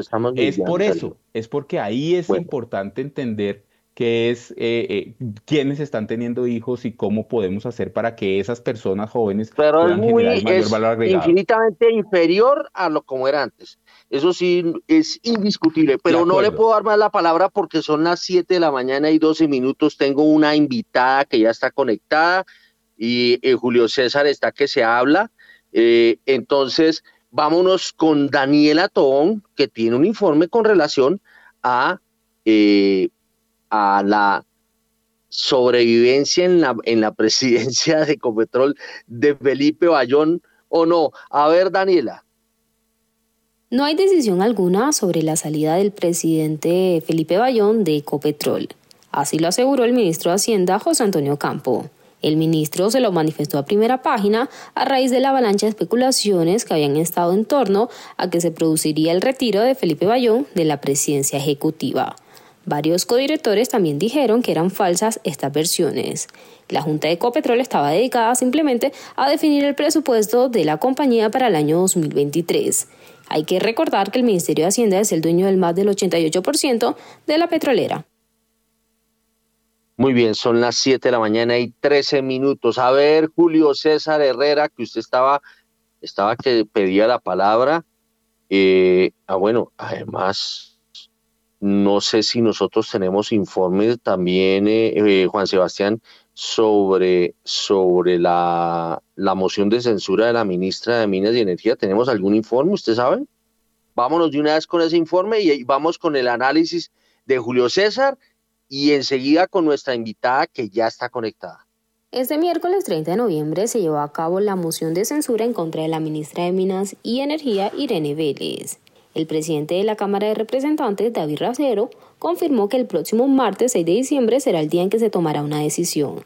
Las declaraciones de la funcionaria sobre el decrecimiento, la no firma de nuevos contratos de exploración y explotación de hidrocarburos, importar gas a Venezuela, son algunas de las razones del llamado al debate. Muy bien, son las 7 de la mañana y 14 minutos. A ver, Julio César, me toca decirle puntual porque tenemos invitada especial. Cierto, yo creo que el análisis a las eh, noticias que se han tenido con respecto a Ecopetrol, vuelve a aparecer Ecopetrol y el Ministerio de Minas y sus líderes principales pues en, en, la, eh, en los comentarios. Y yo creo que lo que hay que mirar, eh, independiente de, de las personas, es el aspecto de que estamos enfrentando un cambio de aproximación del gobierno de turno. Y como usted bien lo decía, el que manda eh, sobre las decisiones o lleva el liderazgo principal en Ecopetrol es el Ministerio de Hacienda, lo hemos visto históricamente. El mismo presidente Petro ha salido a decir que Ecopetrol se debe preparar porque quieren que eh, vaya aún más rápido en temas de transición energética. Y lo que hay que comentar al hacer ese análisis es que Ecopetrol desde antes del cambio este gobierno de manera, eh, digamos, muy proactiva y esto fue liderado por Felipe empezó una agenda de transición energética que le está sentando, que en casa eh, muy bien a los deseos del, del, gobierno. Y sí es evidente que se nota que un cambio, que viene un nuevo periodo, que el gobierno, que es el dueño del 87% de Ecopetrol casi, eh, quiere eh, transicionar a Ecopetrol a una velocidad probablemente diferente. Y la pregunta que nos debemos hacer, y no personalizada hacia Felipe, es si realmente el equipo liderazgo actual puede llevar y satisfacer esas decisiones del gobierno. El mensaje que pues, yo le decía ayer a personas que estaban con el tema de si hay movida o removida es los, los equipos de liderazgo como el actual, que eh, está capitaneado por Felipe, ha sido muy exitoso y ellos han sido los hombres del momento. La pregunta es si este equipo es el equipo que es el necesario para llevar a Ecopetrol durante los próximos cuatro años. Y hay pros y cons los cambios son buenos. Cuando un equipo de liderazgo es muy exitoso, puede traer, caer en la complacencia, en la arrogancia.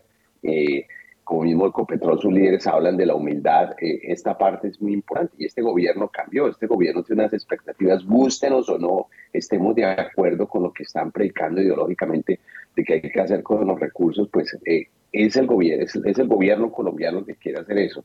Y yo creo que el mensaje para eh, todos los que observamos y aún para el grupo directivo de Ecopetrol, si estos son las personas llamadas a llevar a cabo y tienen aún, digámoslo, el deseo y la pasión por movilizar a Ecopetrol otros cuatro años a donde se quiere llevar en medio de esta volatilidad y de esta transición tan fuerte. ¿Qué es lo bueno de ayer? que pues le sigue dando una seguridad al mercado. Yo sí soy de los que pienso que pues Felipe tenía que cerrar el año por tranquilidad, porque es lo correcto, eh, setear el plan del año entrante y bueno, en 2023 vendrá.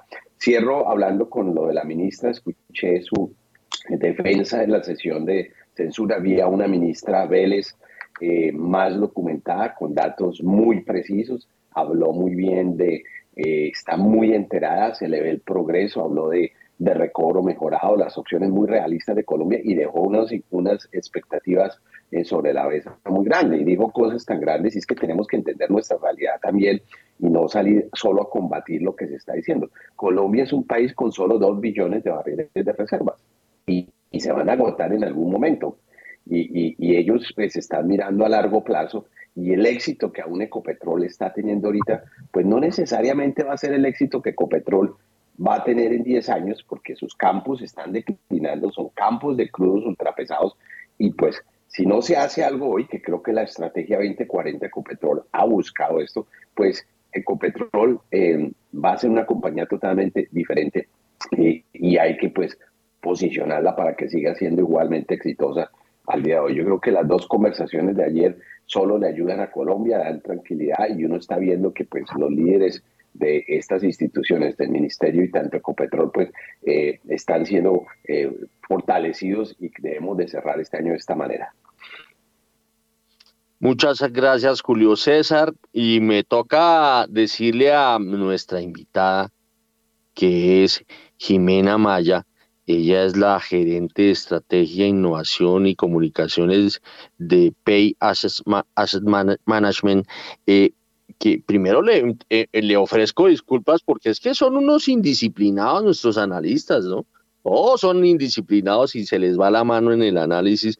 Y entonces, pues imagínese, esto tenía que haber cerrado antes de las 7 y ya vamos a la en las 7 y 19. Muy bien. Bueno, Jimena, muy buenos días y pues acá invitada muy cordialmente a participar en el programa, eh, pues porque vamos a mirar muchas cosas. Por ejemplo, un primer punto tiene que ver que en los últimos meses los mercados financieros locales y mundiales han tenido comportamientos atípicos y los títulos valores listados han sufrido descuentos en sus precios, generando incertidumbre y pérdida de credibilidad entre los inversionistas. Bueno, ¿usted cómo está viendo ese panorama, Jimena? Jimena, muy buenos días. Héctor, buenos días a usted, a todo el equipo de primera página y a los oyentes que aquí estamos atentos eh, con la entrevista anterior. No se preocupe por el tiempo, que lo importante es que todos podamos participar. Muy bien, muchas gracias.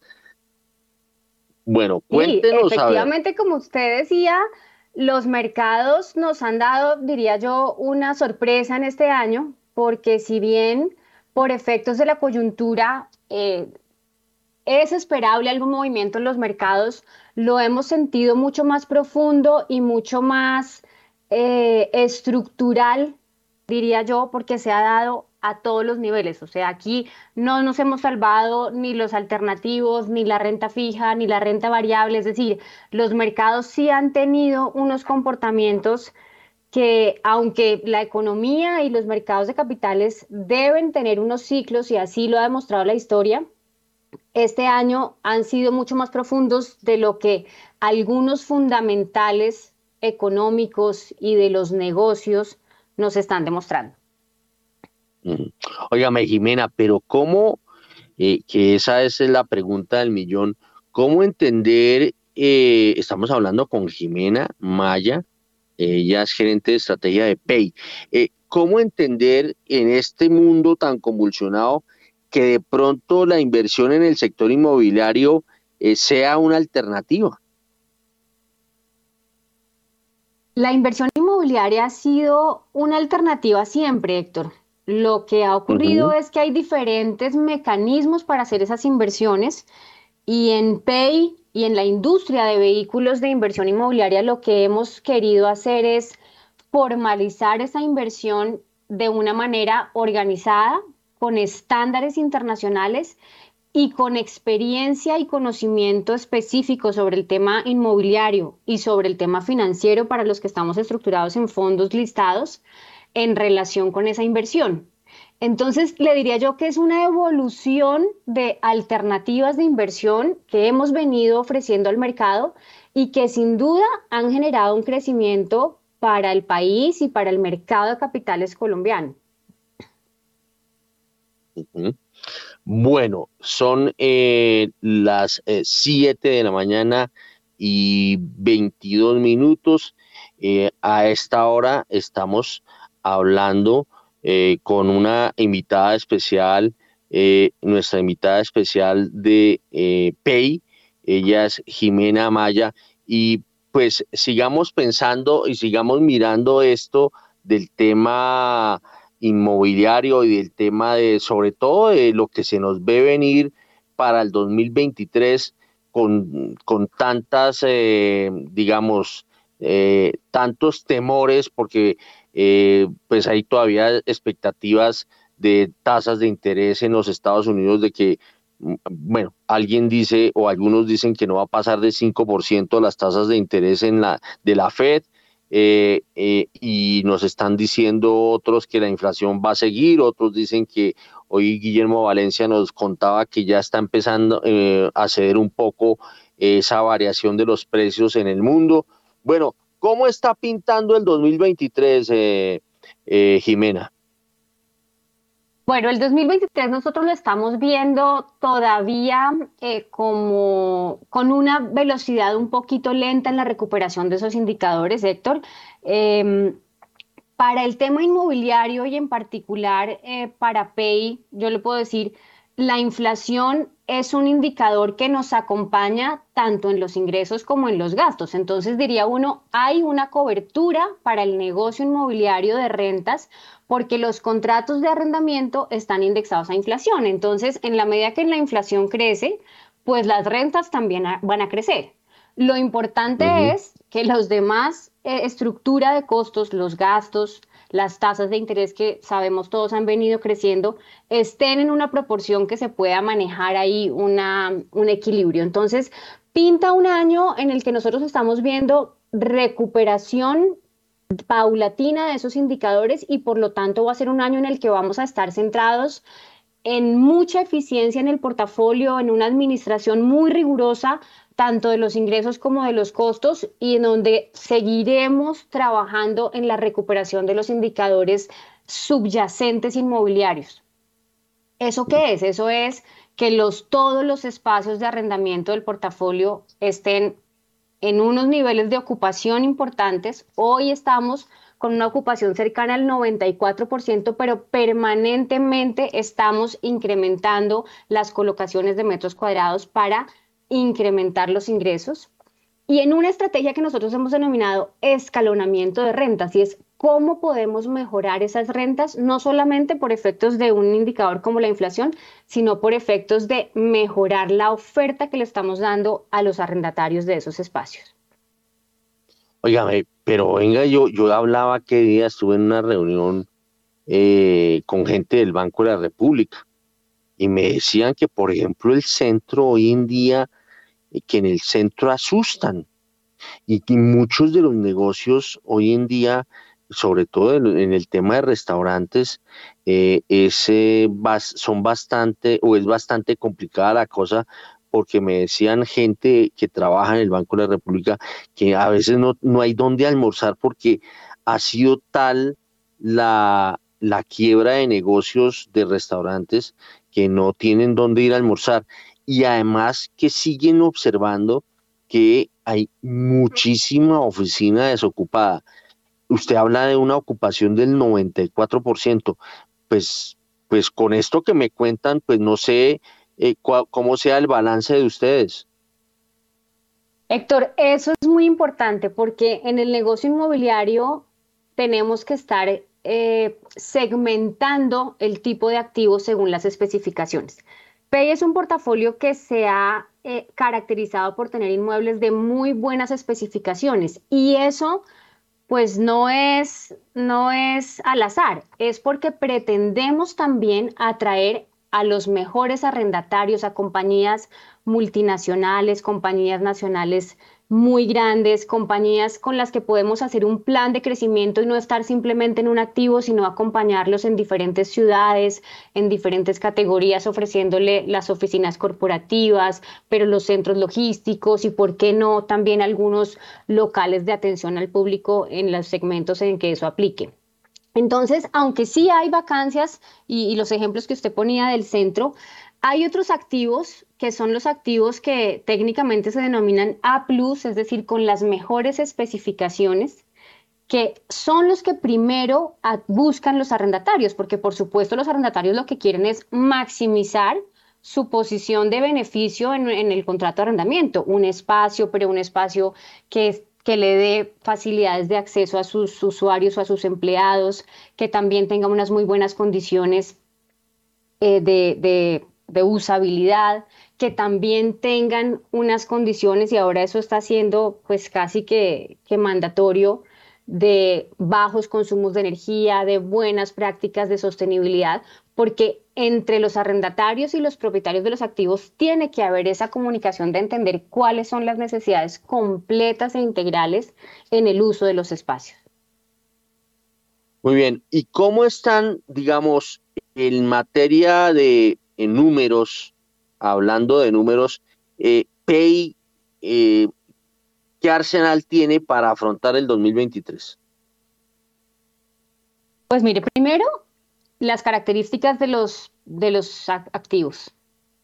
Segundo, ese nivel de ocupación que ha venido recuperándose progresiva y consistentemente desde hace dos años, cuando terminamos la pandemia. Durante la pandemia tuvimos algo de afectación, pero temporal, y ese fue un mensaje que reforzamos, usted creo que lo recuerda desde el 2020. Nosotros no tuvimos una desocupación masiva ni una entrega masiva de los contratos de arrendamiento. ¿Por qué? Porque adoptamos una posición con los arrendatarios de acompañarlos en esas dificultades de un año como el 2020, en donde no hubo em, ocupación ni usabilidad de los espacios, por ejemplo, comerciales, el ejemplo de los restaurantes, de los centros comerciales, de las oficinas, y lo que hemos venido haciendo es un plan de apoyo de esa recuperación, tanto así que en la categoría comercial, por ejemplo, nuestros arrendatarios ya están teniendo ventas con crecimientos mayores al 50% de lo que ellos tenían en el año de cierre y ya estamos recuperando niveles prepandemia. Es decir, ya ahí hay una normalización completa del sector, crecimientos eh, crecimientos en ventas que se ven reflejados en la ocupación de sus activos y que se ven reflejados también en los ingresos para el portafolio del PEI, porque en varios de esos contratos nosotros participamos de ese mayor crecimiento en las ventas de los arrendatarios finales. Y en categorías como la corporativa, que ha sido una transformación de la usabilidad de los espacios corporativos en cuanto a los esquemas híbridos o a los esquemas de alternancia para las empresas, lo que nosotros hemos visto es una menor velocidad. Al principio, los índices de retorno a las oficinas de nuestro portafolio en PEI eran cercanos al 30%, pero ya a este corte del 2020 estamos más cerca del 60% y creemos que eso se va a seguir recuperando, porque además nosotros hemos venido complementando esa oferta no solamente de los metros cuadrados, sino de metros cuadrados renovados, eh, adecuados con mobiliario, con espacios para esparcimiento de los empleados de los arrendatarios, porque eso es lo que estamos entendiendo, que realmente ahora los espacios son espacios con valores agregados que atraigan a esos arrendatarios a nuestros edificios corporativos o centros empresariales. En ese momento, Pei, eh, eh, hablando en monto, eh, ¿cuánto suma en monto la administración en activos inmobiliarios? Los activos son hoy ya 151 activos en todo el territorio nacional y están evaluados en 8.4 billones de pesos, Héctor. Estos son activos y, ahí creo que todos podemos hacer el dimensionamiento. Son activos grandes, son activos en donde nosotros podemos tener la capacidad de ofrecerle a una compañía tener toda su sede corporativa, en donde podemos generar también sinergias en algunos sectores y que haya una compañía con sus principales proveedores en un mismo edificio y eso facilita la operación de nuestros arrendatarios.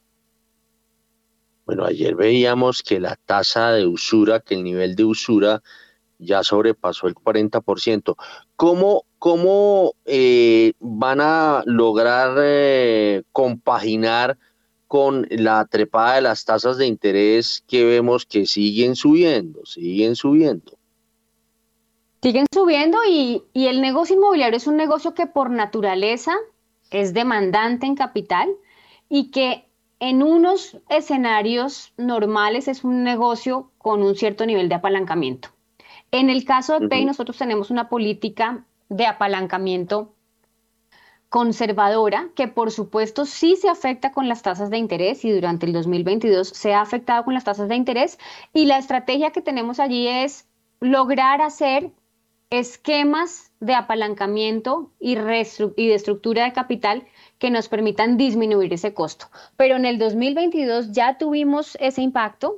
Nuestro costo de endeudamiento se duplicó en este año, entonces hemos tenido esa afectación. Lo que estamos viendo para el próximo año es algunas figuras que nos permitan manejar los vencimientos más próximos de esa deuda de tal manera que podamos obtener unas tasas y estamos evaluando algunos esquemas de financiación de líneas verdes porque como mencionaba antes, el portafolio lo permite. Tenemos cerca del 25% de nuestro portafolio certificado LEED y varios proyectos en curso para hacer eh, ecoeficiencias en los activos y reducción en los consumos de grandes servicios como energía y agua que en los portafolios inmobiliarios son considerables. Bueno, son las 7 de la mañana y 33 minutos y como yo siempre le digo a nuestros invitados, la ñapa. ¿Qué se le quedó en el tintero, Jimena?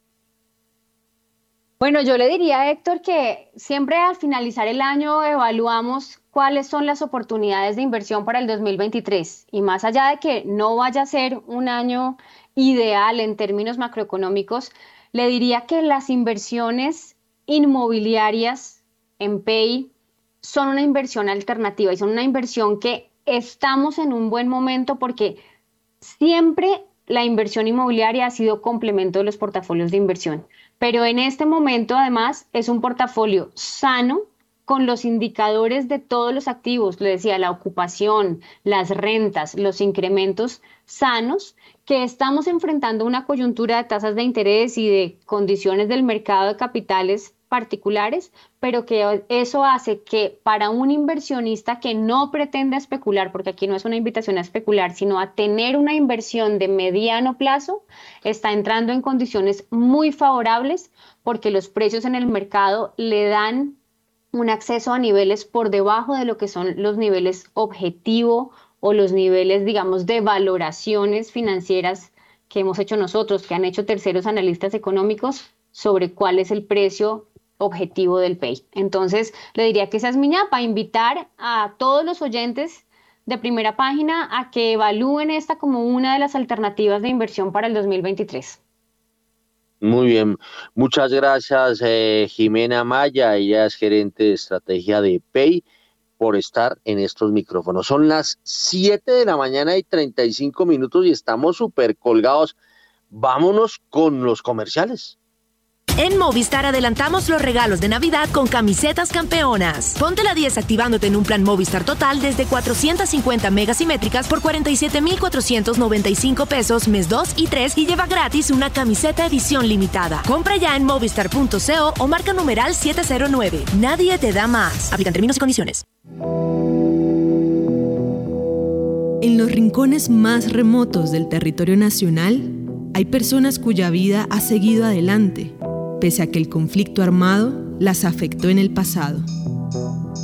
50 vidas, una serie radial de la Coalición Internacional de Sitios de Conciencia y Javeriana Estéreo. De lunes a viernes a las 12 del mediodía y al finalizar Bitácora, disponible en javerianaestereo.com. Yo elegí ser escuchada y recibir apoyo cuando lo necesite. Gracias al pago de tus impuestos, estamos cumpliendo nuestro plan de gobierno. 24 horas, todos los días del año, psicólogas, trabajadoras sociales, abogadas y enfermeras están disponibles para recibir la llamada de mujeres que viven una situación de violencia. Trabajo que da resultados. Alcaldía Mayor de Bogotá. En Acciones y Valores, nuestra prioridad es construir la mejor versión de su futuro financiero. Por ello, creamos soluciones para cada uno de sus objetivos. Descubra nuevas formas de ahorrar y simplifique todo desde el celular a través de inversiones digitales desde un peso.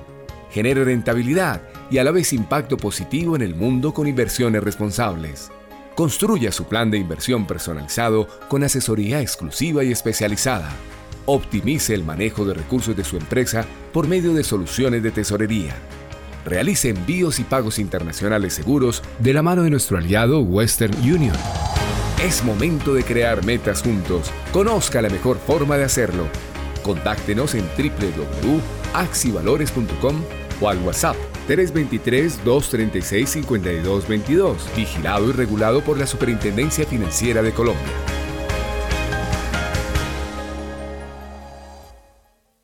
Yo elegí regalarme tiempo para cumplir mi proyecto de vida. Gracias al pago de tus impuestos, estamos cumpliendo nuestro plan de gobierno. Creamos 14 manzanas del cuidado para relevar a miles de mujeres cuidadoras para que puedan descansar, estudiar y emprender mientras cuidamos a quienes ellas cuidan. Trabajo que da resultados. Alcaldía Mayor de Bogotá.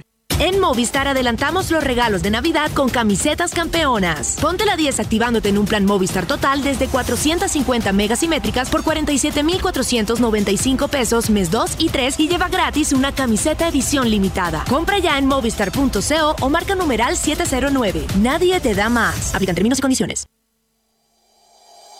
En Acciones y Valores, nuestra prioridad es construir la mejor versión de su futuro financiero. Por ello, creamos soluciones para cada uno de sus objetivos. Descubra nuevas formas de ahorrar y simplifique todo desde el celular a través de inversiones digitales desde un peso. Genere rentabilidad y a la vez impacto positivo en el mundo con inversiones responsables. Construya su plan de inversión personalizado con asesoría exclusiva y especializada. Optimice el manejo de recursos de su empresa por medio de soluciones de tesorería. Realice envíos y pagos internacionales seguros de la mano de nuestro aliado Western Union. Es momento de crear metas juntos. Conozca la mejor forma de hacerlo.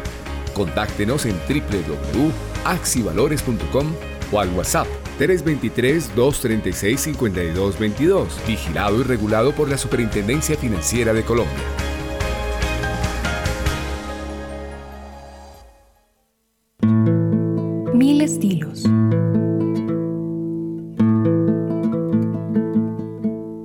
Sonidos.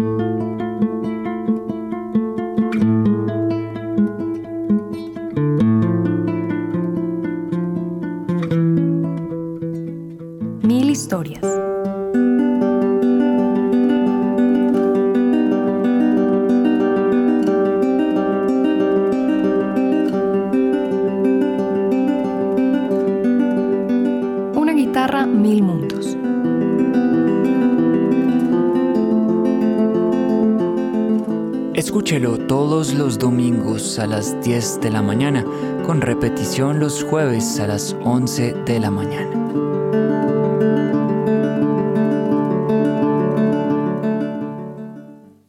Yo elegí más oportunidades de trabajo para las mujeres. Gracias al pago de tus impuestos, estamos cumpliendo nuestro plan de gobierno. Generamos y gestionamos más de 21 mil puestos de trabajo para mujeres, sembrando especies para reverdecer a Bogotá y en actividades que eran exclusivas de hombres. Trabajo que da resultados. Alcaldía Mayor de Bogotá. Javeriana Estéreo, sin fronteras.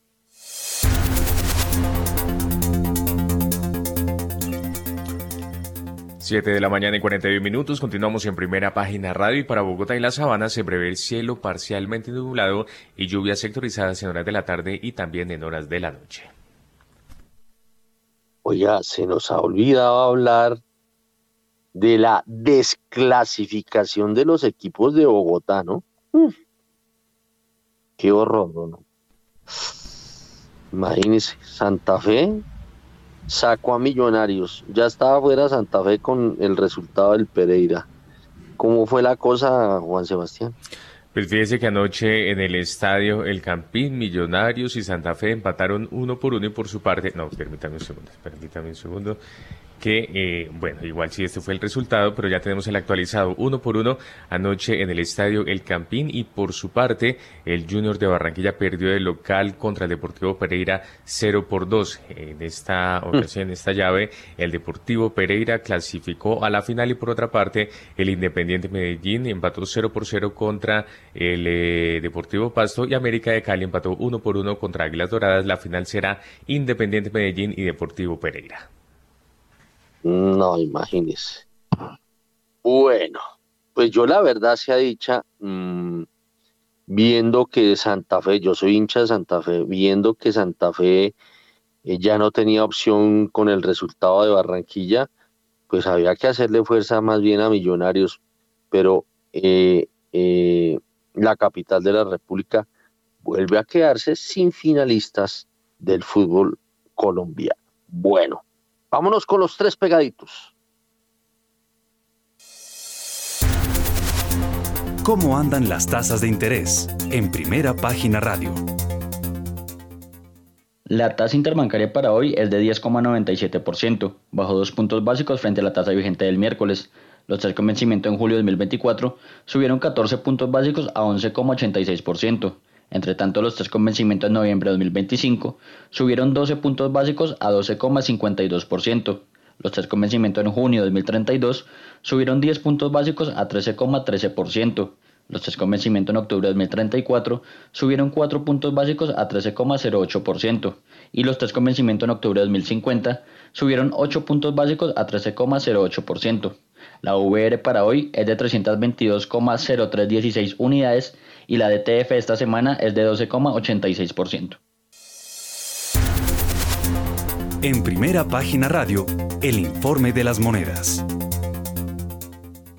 La tasa representativa del mercado para hoy jueves 1 de diciembre es de 4.815 pesos con 59 centavos, un aumento de 0,13%, 6 pesos con 8 centavos en comparación a la cotización del miércoles.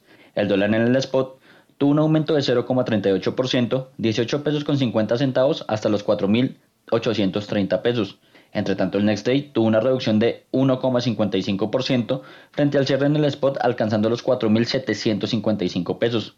Con este comportamiento, la devaluación año corrido alcanzó el 20,96%, está subiendo 0,15 puntos porcentuales y la devaluación en los últimos 12 meses llegó a 20,06%, subiendo 0,07 puntos porcentuales. Los precios de los commodities en primera página radio. El petróleo de referencia Brent llega a 88 dólares con 6 centavos el barril, sube 1,25%, mientras que el WTI se recupera 1,37% llega a 81 dólares con 65 centavos el barril.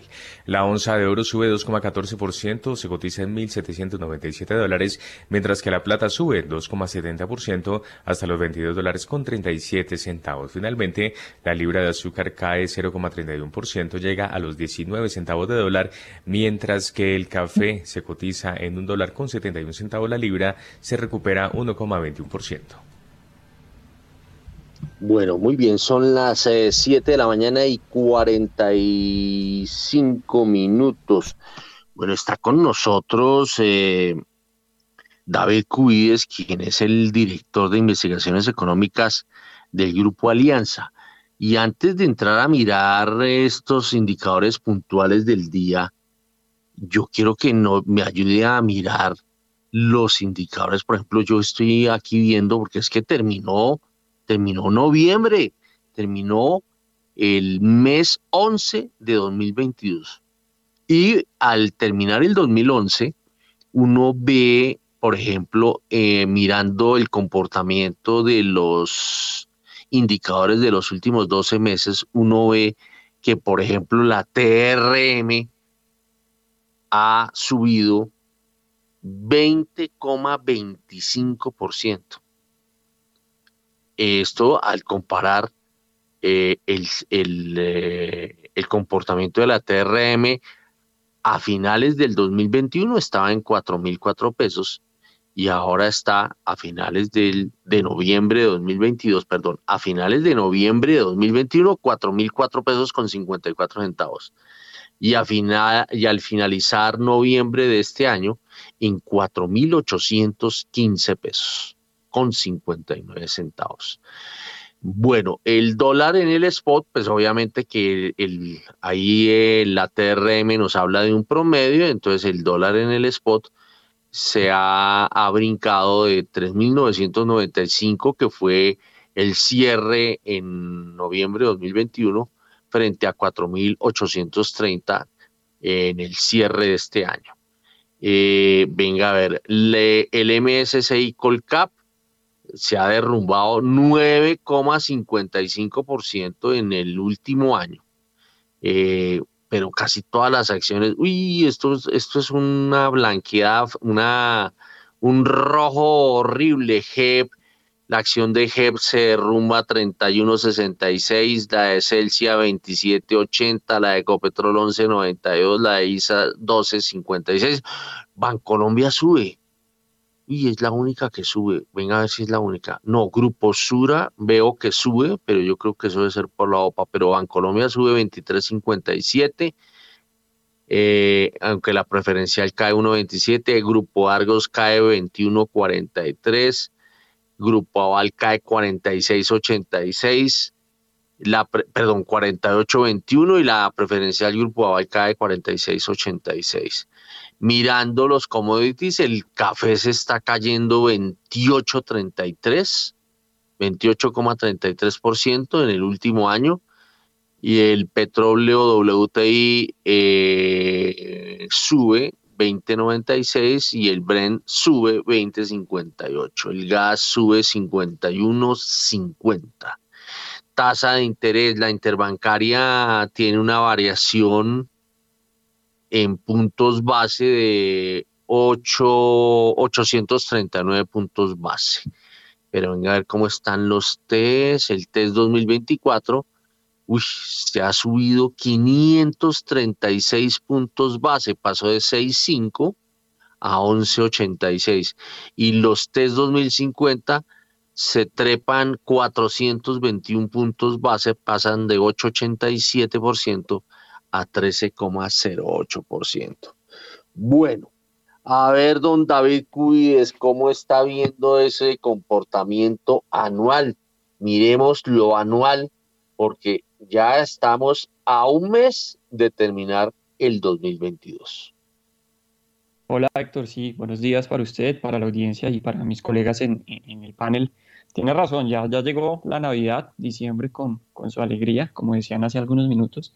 Y efectivamente este año ha sido un año bastante complejo, Héctor, un año bien particular, en donde uno encuentra pérdidas generalizadas en renta fija, en renta variable, en alternativos, como decía su invitada, también hace algunos minutos, eh, algo que normalmente no sucede, Héctor. Normalmente cuando, cuando uno va y mira el comportamiento de los mercados, si le va mal a las acciones, de pronto es porque le está yendo bien a los bonos o viceversa, si le está yendo mal a los bonos, eventualmente le está yendo eh, bien a la economía y las acciones están, están repuntando. Este año ha sido un año de, rojos por todos lados, como usted lo, lo decía, incluso de dos dígitos, eh, pérdidas en renta fija, en renta variable, eh, tal vez en, lo único que, ha ganado, pues uno puede decir, es el dólar en el mundo, tal vez petróleo también, pero todo lo demás también mostrando, o más bien mostrando unas pérdidas, unas pérdidas importantes. Yo dividiría aquí el comentario en dos partes, y es, uno habla en términos anuales y encuentra unas pérdidas bien marcadas, y en octubre, usted acuerda que octubre fue un octubre negro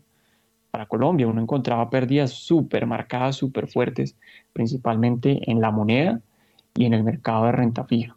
Pero ya en noviembre, y es como la segunda parte del comentario, Héctor, pues encontramos una recuperación. Vimos que ese estrés tan fuerte que se observó en octubre, pues realmente no, no se hablaba muy bien con los fundamentales macro de Colombia ni con los estructurales. Y después del ruido político y, todo eso que, sus oyentes saben bien, el tema de los trinos y algunos comentarios un poco fuera de lugar, eh, los inversionistas eh, llevaron pues a, a, unos niveles los precios de los activos colombianos que realmente no se hablaban con nuestros, con nuestros fundamentales. Y es así como en noviembre, después de ese octubre negro, pues vimos una valorización generalizada, allí sí fue una valorización generalizada de la gran mayoría de, de activos. Vimos el dólar eh, retrocediendo después de esos niveles de 5.100, lo estamos viendo, lo vimos ayer ya cerrando cerca de los 4.800, vimos los test también ganando eh, en la gran mayoría de las referencias.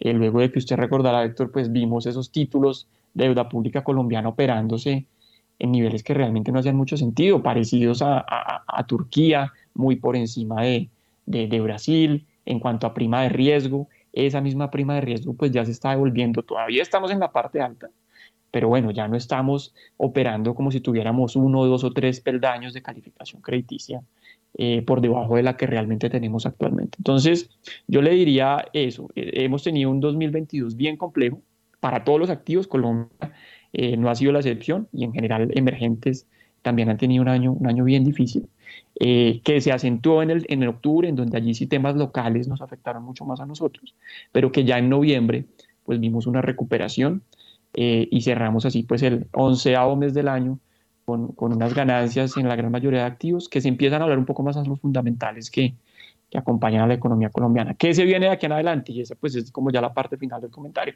Pues nosotros creemos, Héctor, que eh, esta tendencia de noviembre es la que debería mantenerse ya en el 2023. Nosotros le estamos viendo valor a los activos, a los activos locales en medio de esa coyuntura global que ya fue ampliamente descrita en el programa y es eh, moderación de la Reserva Federal, em, un, año positivo para, para emergentes y, en general productores de materias primas en el 2023, con unos precios que todavía están altos, incluso pues en vísperas de la recesión, y es allí donde nosotros creemos que nos vamos a ver bonitos eh, e, el próximo año y seguiremos viendo esa tendencia que observamos en el mes de, noviembre.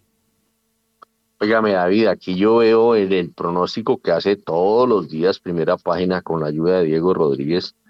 Estamos viendo un comportamiento de la, del dólar en la jornada de hoy entre 4.690 pesos y 4.770 pesos, es decir, que uno lo ve como cayendo.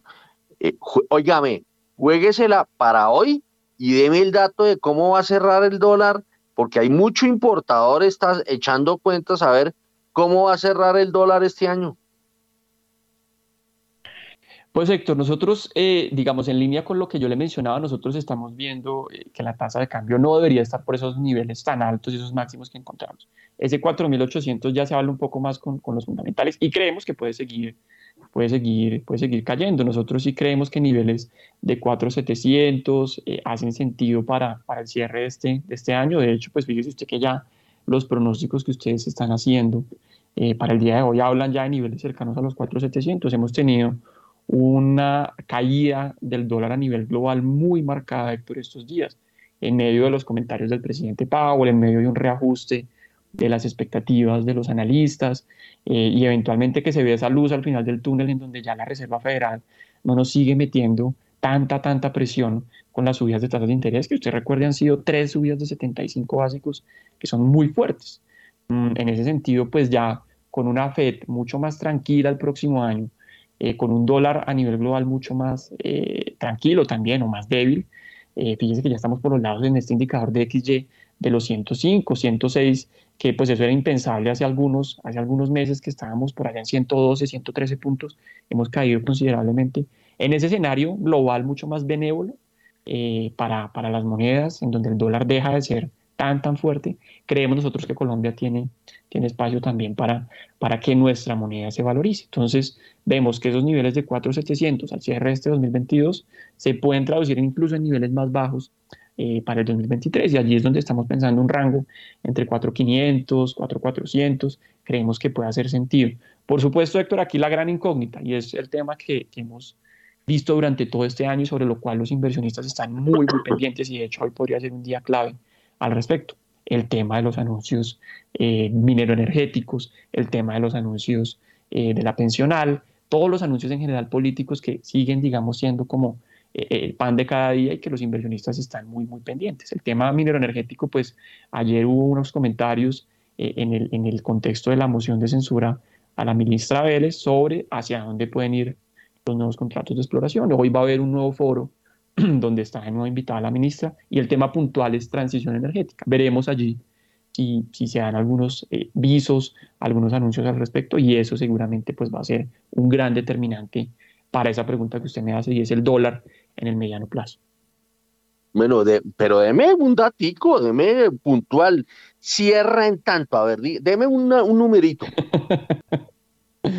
no, nosotros estamos diciendo, Héctor, 4.700 cierre este año. Estamos viendo eh, una caída en los niveles actuales. Y como, y como le decía, para el siguiente año vemos incluso más valor, eh, algo entre 4, eh, algo cercano a los 4.500.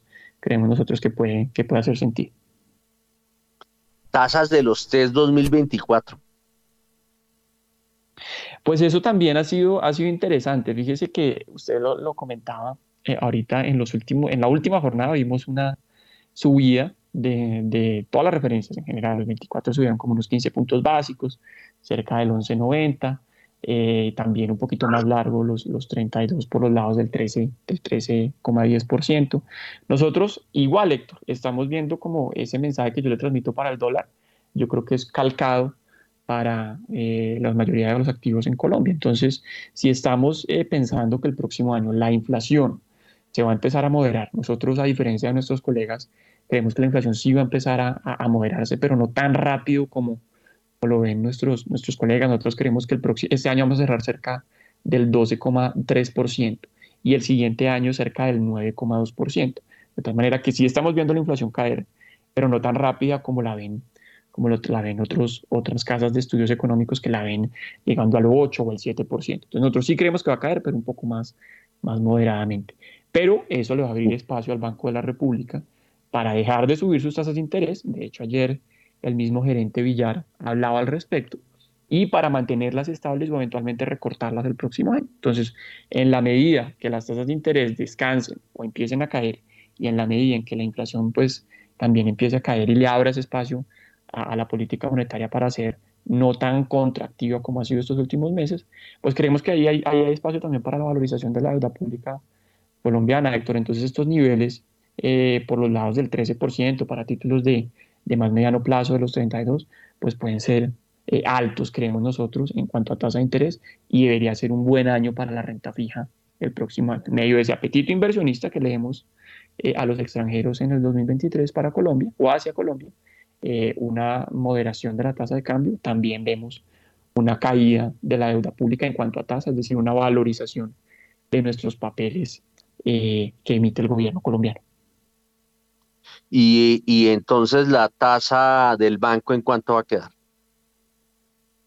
Pues Héctor, nosotros estamos viendo y aquí es muy importante eh, mencionar que ya nos vamos con la última reunión del año a mediados de, de diciembre. Vamos a tener un par de eventos claves eh, que se nos vienen y por supuesto pues lo que se publique de datos de mercado laboral en los Estados Unidos, datos de inflación como es habitual en Colombia eh, a, principios del mes y después allí ya se nos vienen las decisiones de política monetaria claves. Número uno, la de la Reserva Federal, que ya comentábamos, eh, probablemente van a ser 50 puntos básicos y eso va a ser lo que defina ya o le dé mucho color a la decisión del Banco de la República. Y para el Banco de la República nosotros también somos un poquito diferentes aquí frente al consenso, nosotros esperamos que vayan a ser 50 eh, puntos básicos, de tal manera que estamos viendo la tasa cerrando al 11,50%.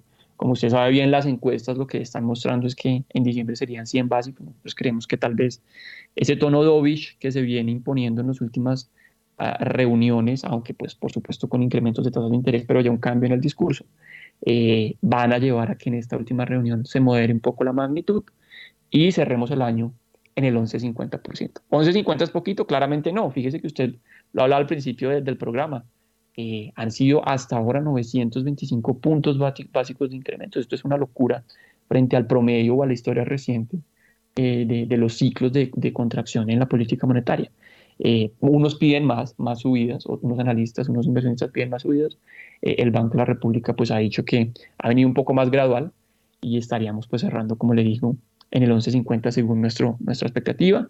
Y si uno piensa pues en el consenso del mercado, en el 12%, que es el movimiento de 100 básicos que se daría en el mes de diciembre. 8 de la mañana y un minuto.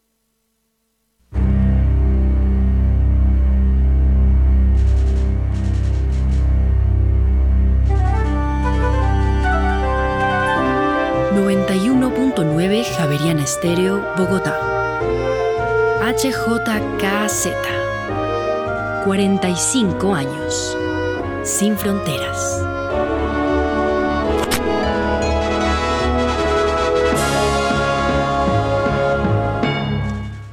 8 de la mañana y un minuto, continuamos en primera página radio. Óigame, Daniel Tamara, nos conectamos con usted para saber cómo anda la movida en relación con el nombramiento que se espera por parte del presidente de la República de la nueva integrante de la Junta Directiva del Banco. ¿De quién se trata? ¿Quién suena? Olga Lucía Acosta se escapa del lote y coge enorme ventaja en la carrera por la Junta Directiva del Banco de la República. En pocos días el presidente Gustavo Petro tendrá que hacer el anuncio del reemplazo del codirector de la emisora Alberto Carrasquilla, quien por una decisión del Consejo de Estado en, manera, en materia más bien de género se vio obligado a retirarse de la Junta. En el equipo económico del gobierno liderado por el ministro de Hacienda José Antonio Campo, la que tiene más acogida es Olga Lucía Acosta, quien se perfila para ser la sucesora de Carrasquilla. Así y regresará a la casa donde creció profesionalmente, el Banco de la República, en donde ocupó distintas posiciones en el Departamento de Investigaciones Económicas. Acosta es economista con maestría en Economía del, del Desarrollo y especialista en Política y Regulación Económica de la Universidad de París Sorbona. Actualmente se desempeña como experta en la oficina de la CEPAL en Bogotá y además es integrante del Comité Autónomo de la Regla Fiscal. Su desarrollo profesional, cabe resaltar, está muy ligado al tema social. 8 de la mañana en dos minutos, Daniel, y por otra parte hubo pronunciamiento por parte del ministro de Hacienda José Antonio Ocampo en el marco de, de su participación en el Congreso Nacional de Cafeteros. ¿Qué dijo? El ministro de Hacienda José Antonio Ocampo aseguró que el estudio de contratos de exploración de hidrocarburos vigentes arroja que las reservas de gas en Colombia subieron a 20 años. Además aseguró que el gobierno está dispuesto a comprar la venezolana monómeros. Esto fue lo que dijo. Ese tema de los fertilizantes también es un tema que anda en nuestra cabeza, a ver cómo hacemos eh, eh, para, para, incluso para promover eh, seriamente la producción de fertilizantes en Colombia. Yo he dicho que estamos dispuestos a todo, incluso aquí entre nos, a comprar monómeros y, y, ampliarlo significativamente. De hecho,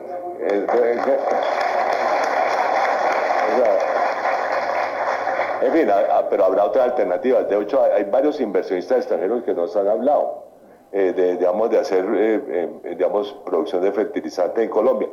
Y como además aquí la producción de gas de Colombia eh, va a aumentar significativamente. Hoy la ministra de, Minas y Energía va a anunciar el análisis que han hecho de los contratos de exploración eh, firmados eh, y lo que me ha dicho, que hoy la va a anunciar seguramente en su debate en el Congreso, es, es que hemos aumentado a 20 años las reservas de gas. Entonces, eso da una posibilidad enorme de ser productores de fertilizantes, incluso de ser exportadores de gas, que nunca hemos sido. 8 de la mañana y 4 minutos, gracias Daniel, y ya tenemos dólar. A esta hora, abren los mercados en Colombia. 8 y 4 de la mañana y el dólar, ah, el dólar abrió este jueves en 4.760 pesos, baja 70 pesos frente a su cierre de ayer que fue 4.830 pesos. Reiteramos entonces, dato de apertura, 4.760 pesos, baja 70 pesos frente a su cierre de ayer que fue 4.830 pesos. David cuide su comentario de cierre con un dólar a la baja y un petróleo que a esta hora sube 1,15% el de referencia Brent. Sí, señor. Eh, pues bueno, efectivamente aquí se está configurando todo el escenario para, para tener una, una presión bajista para, para la tasa de cambio en Colombia. Como lo se menciona, el petróleo está subiendo en estas últimas jornadas, temas a nivel global que le meten algo de presión por el lado de la oferta y eso pues está generando un impulso para las dos referencias claves del mercado, tanto el Brent como el WTI, y eso le está ayudando a Colombia, le está ayudando un poco a la cotización de nuestra divisa. Y por otro lado, lo que mencionamos hace un par de minutos, el dólar en el mundo está retrocediendo, los comentarios del presidente de la Reserva Federal están ayudando para que eh, la moneda estadounidense se debilite frente a sus pares más importantes y es así como hoy estamos viendo una apertura bien bajista para, para nuestra moneda, ya buscando niveles por debajo de los 4.000, 4.800. Veremos cómo sigue comportándose el petróleo, veremos cómo sigue comportándose el dólar a nivel global en la jornada de hoy y como les mencionaba, anuncios por parte del gobierno que en la nota se mencionaba también el ministro Campo haciendo referencia a estos anuncios del tema minero energético, van a ser muy importantes para seguir determinando esa tendencia que por ahora sigue siendo bajista para la moneda colombiana. Gracias David, 8 de la mañana y 6 minutos. Y en este momento el dólar se mueve en promedio en 4.774 pesos con 78 centavos, ha tocado un mínimo de 4.760 pesos y un máximo de 4.779 pesos, transado 2 millones en 7 operaciones en estos primeros minutos de la jornada. Oiga Daniel, y por otra parte habló el gerente general del Banco de la República, Leonardo Villar, ¿qué dijo? De acuerdo con el gerente general del Banco de la República, Leonardo Villar, el sistema financiero se mostraría resiliente ante la materialización de escenarios adversos relacionados con cambios en condiciones financieras y el alto endeudamiento de los hogares. Esto fue lo que dijo. Acorde con el buen desempeño de la actividad económica en 2021 y en lo corrido de 2022, la rápida aceleración del crédito a los hogares en Colombia, especialmente en la modalidad de consumo, junto con los altos niveles de la razón de endeudamiento a ingreso disponible, a ingreso disponible de los hogares, continúa considerándose una fuente de vulnerabilidad para la estabilidad del sistema financiero colombiano, al igual que en la edición anterior de este reporte. Además, dado el amplio déficit en cuenta corriente y las necesidades de financiamiento externo, persiste la exposición de la economía colombiana y de las entidades financieras ante cambios en las condiciones financieras en un entorno de alta incertidumbre de alta incertidumbre a nivel global. En todo caso, los resultados presentados en este reporte indican que el sistema financiero se mostraría resiliente ante la materialización de escenarios adversos. 8 de la mañana y 8 minutos, eh, Daniel, y finalmente se va a conocer la tasa de desempleo en Colombia. ¿Cuál fue el comportamiento en octubre? La tasa de desempleo en Colombia volvió a un dígito en octubre de 2022. Fue de 9,7%, el nivel más bajo desde diciembre de 2019, cuando la cifra fue cercana al 9,5%. Así lo reveló el Departamento Administrativo Nacional de Estadística. En septiembre pasado, la tasa de desempleo fue de 10,7%, en agosto de 10,6%, en julio de 11%, en junio de 11,3%, en mayo de 10,6%, en abril de 11,2%, en marzo de 12,1%, en febrero de 12,9% y en enero de 14,6%. La de todo el 2021 por demás se ubicó en 13,7% y la de agosto del año pasado había sido del orden de 12%. Ahora bien, hay que tener en cuenta que el desempleo en las 13 principales ciudades y áreas metropolitanas cayó en octubre de 2022 frente al mismo mes de 2021 a 9,9%. En octubre del año pasado el desempleo en las 13 ciudades fue de 12,9% y en septiembre de 2022 de 10,4%. Gracias, Daniel. 8 de la mañana y 9 minutos. Y de esa manera llegamos entonces al final de esta emisión. A ustedes muchas gracias por haber estado con nosotros. A Sergio Olarte, Julio César Herrera, Juan Camilo Pardo, Guillermo Valencia, David Cubides y Jimena Maya, nuestros invitados el día de hoy. Héctor Hernández en la dirección y en la presentación, quien les habla, Juan Sebastián Ortino. Se vayan que ya llega Mañanas sin Fronteras. Que tengan todos ustedes un feliz jueves.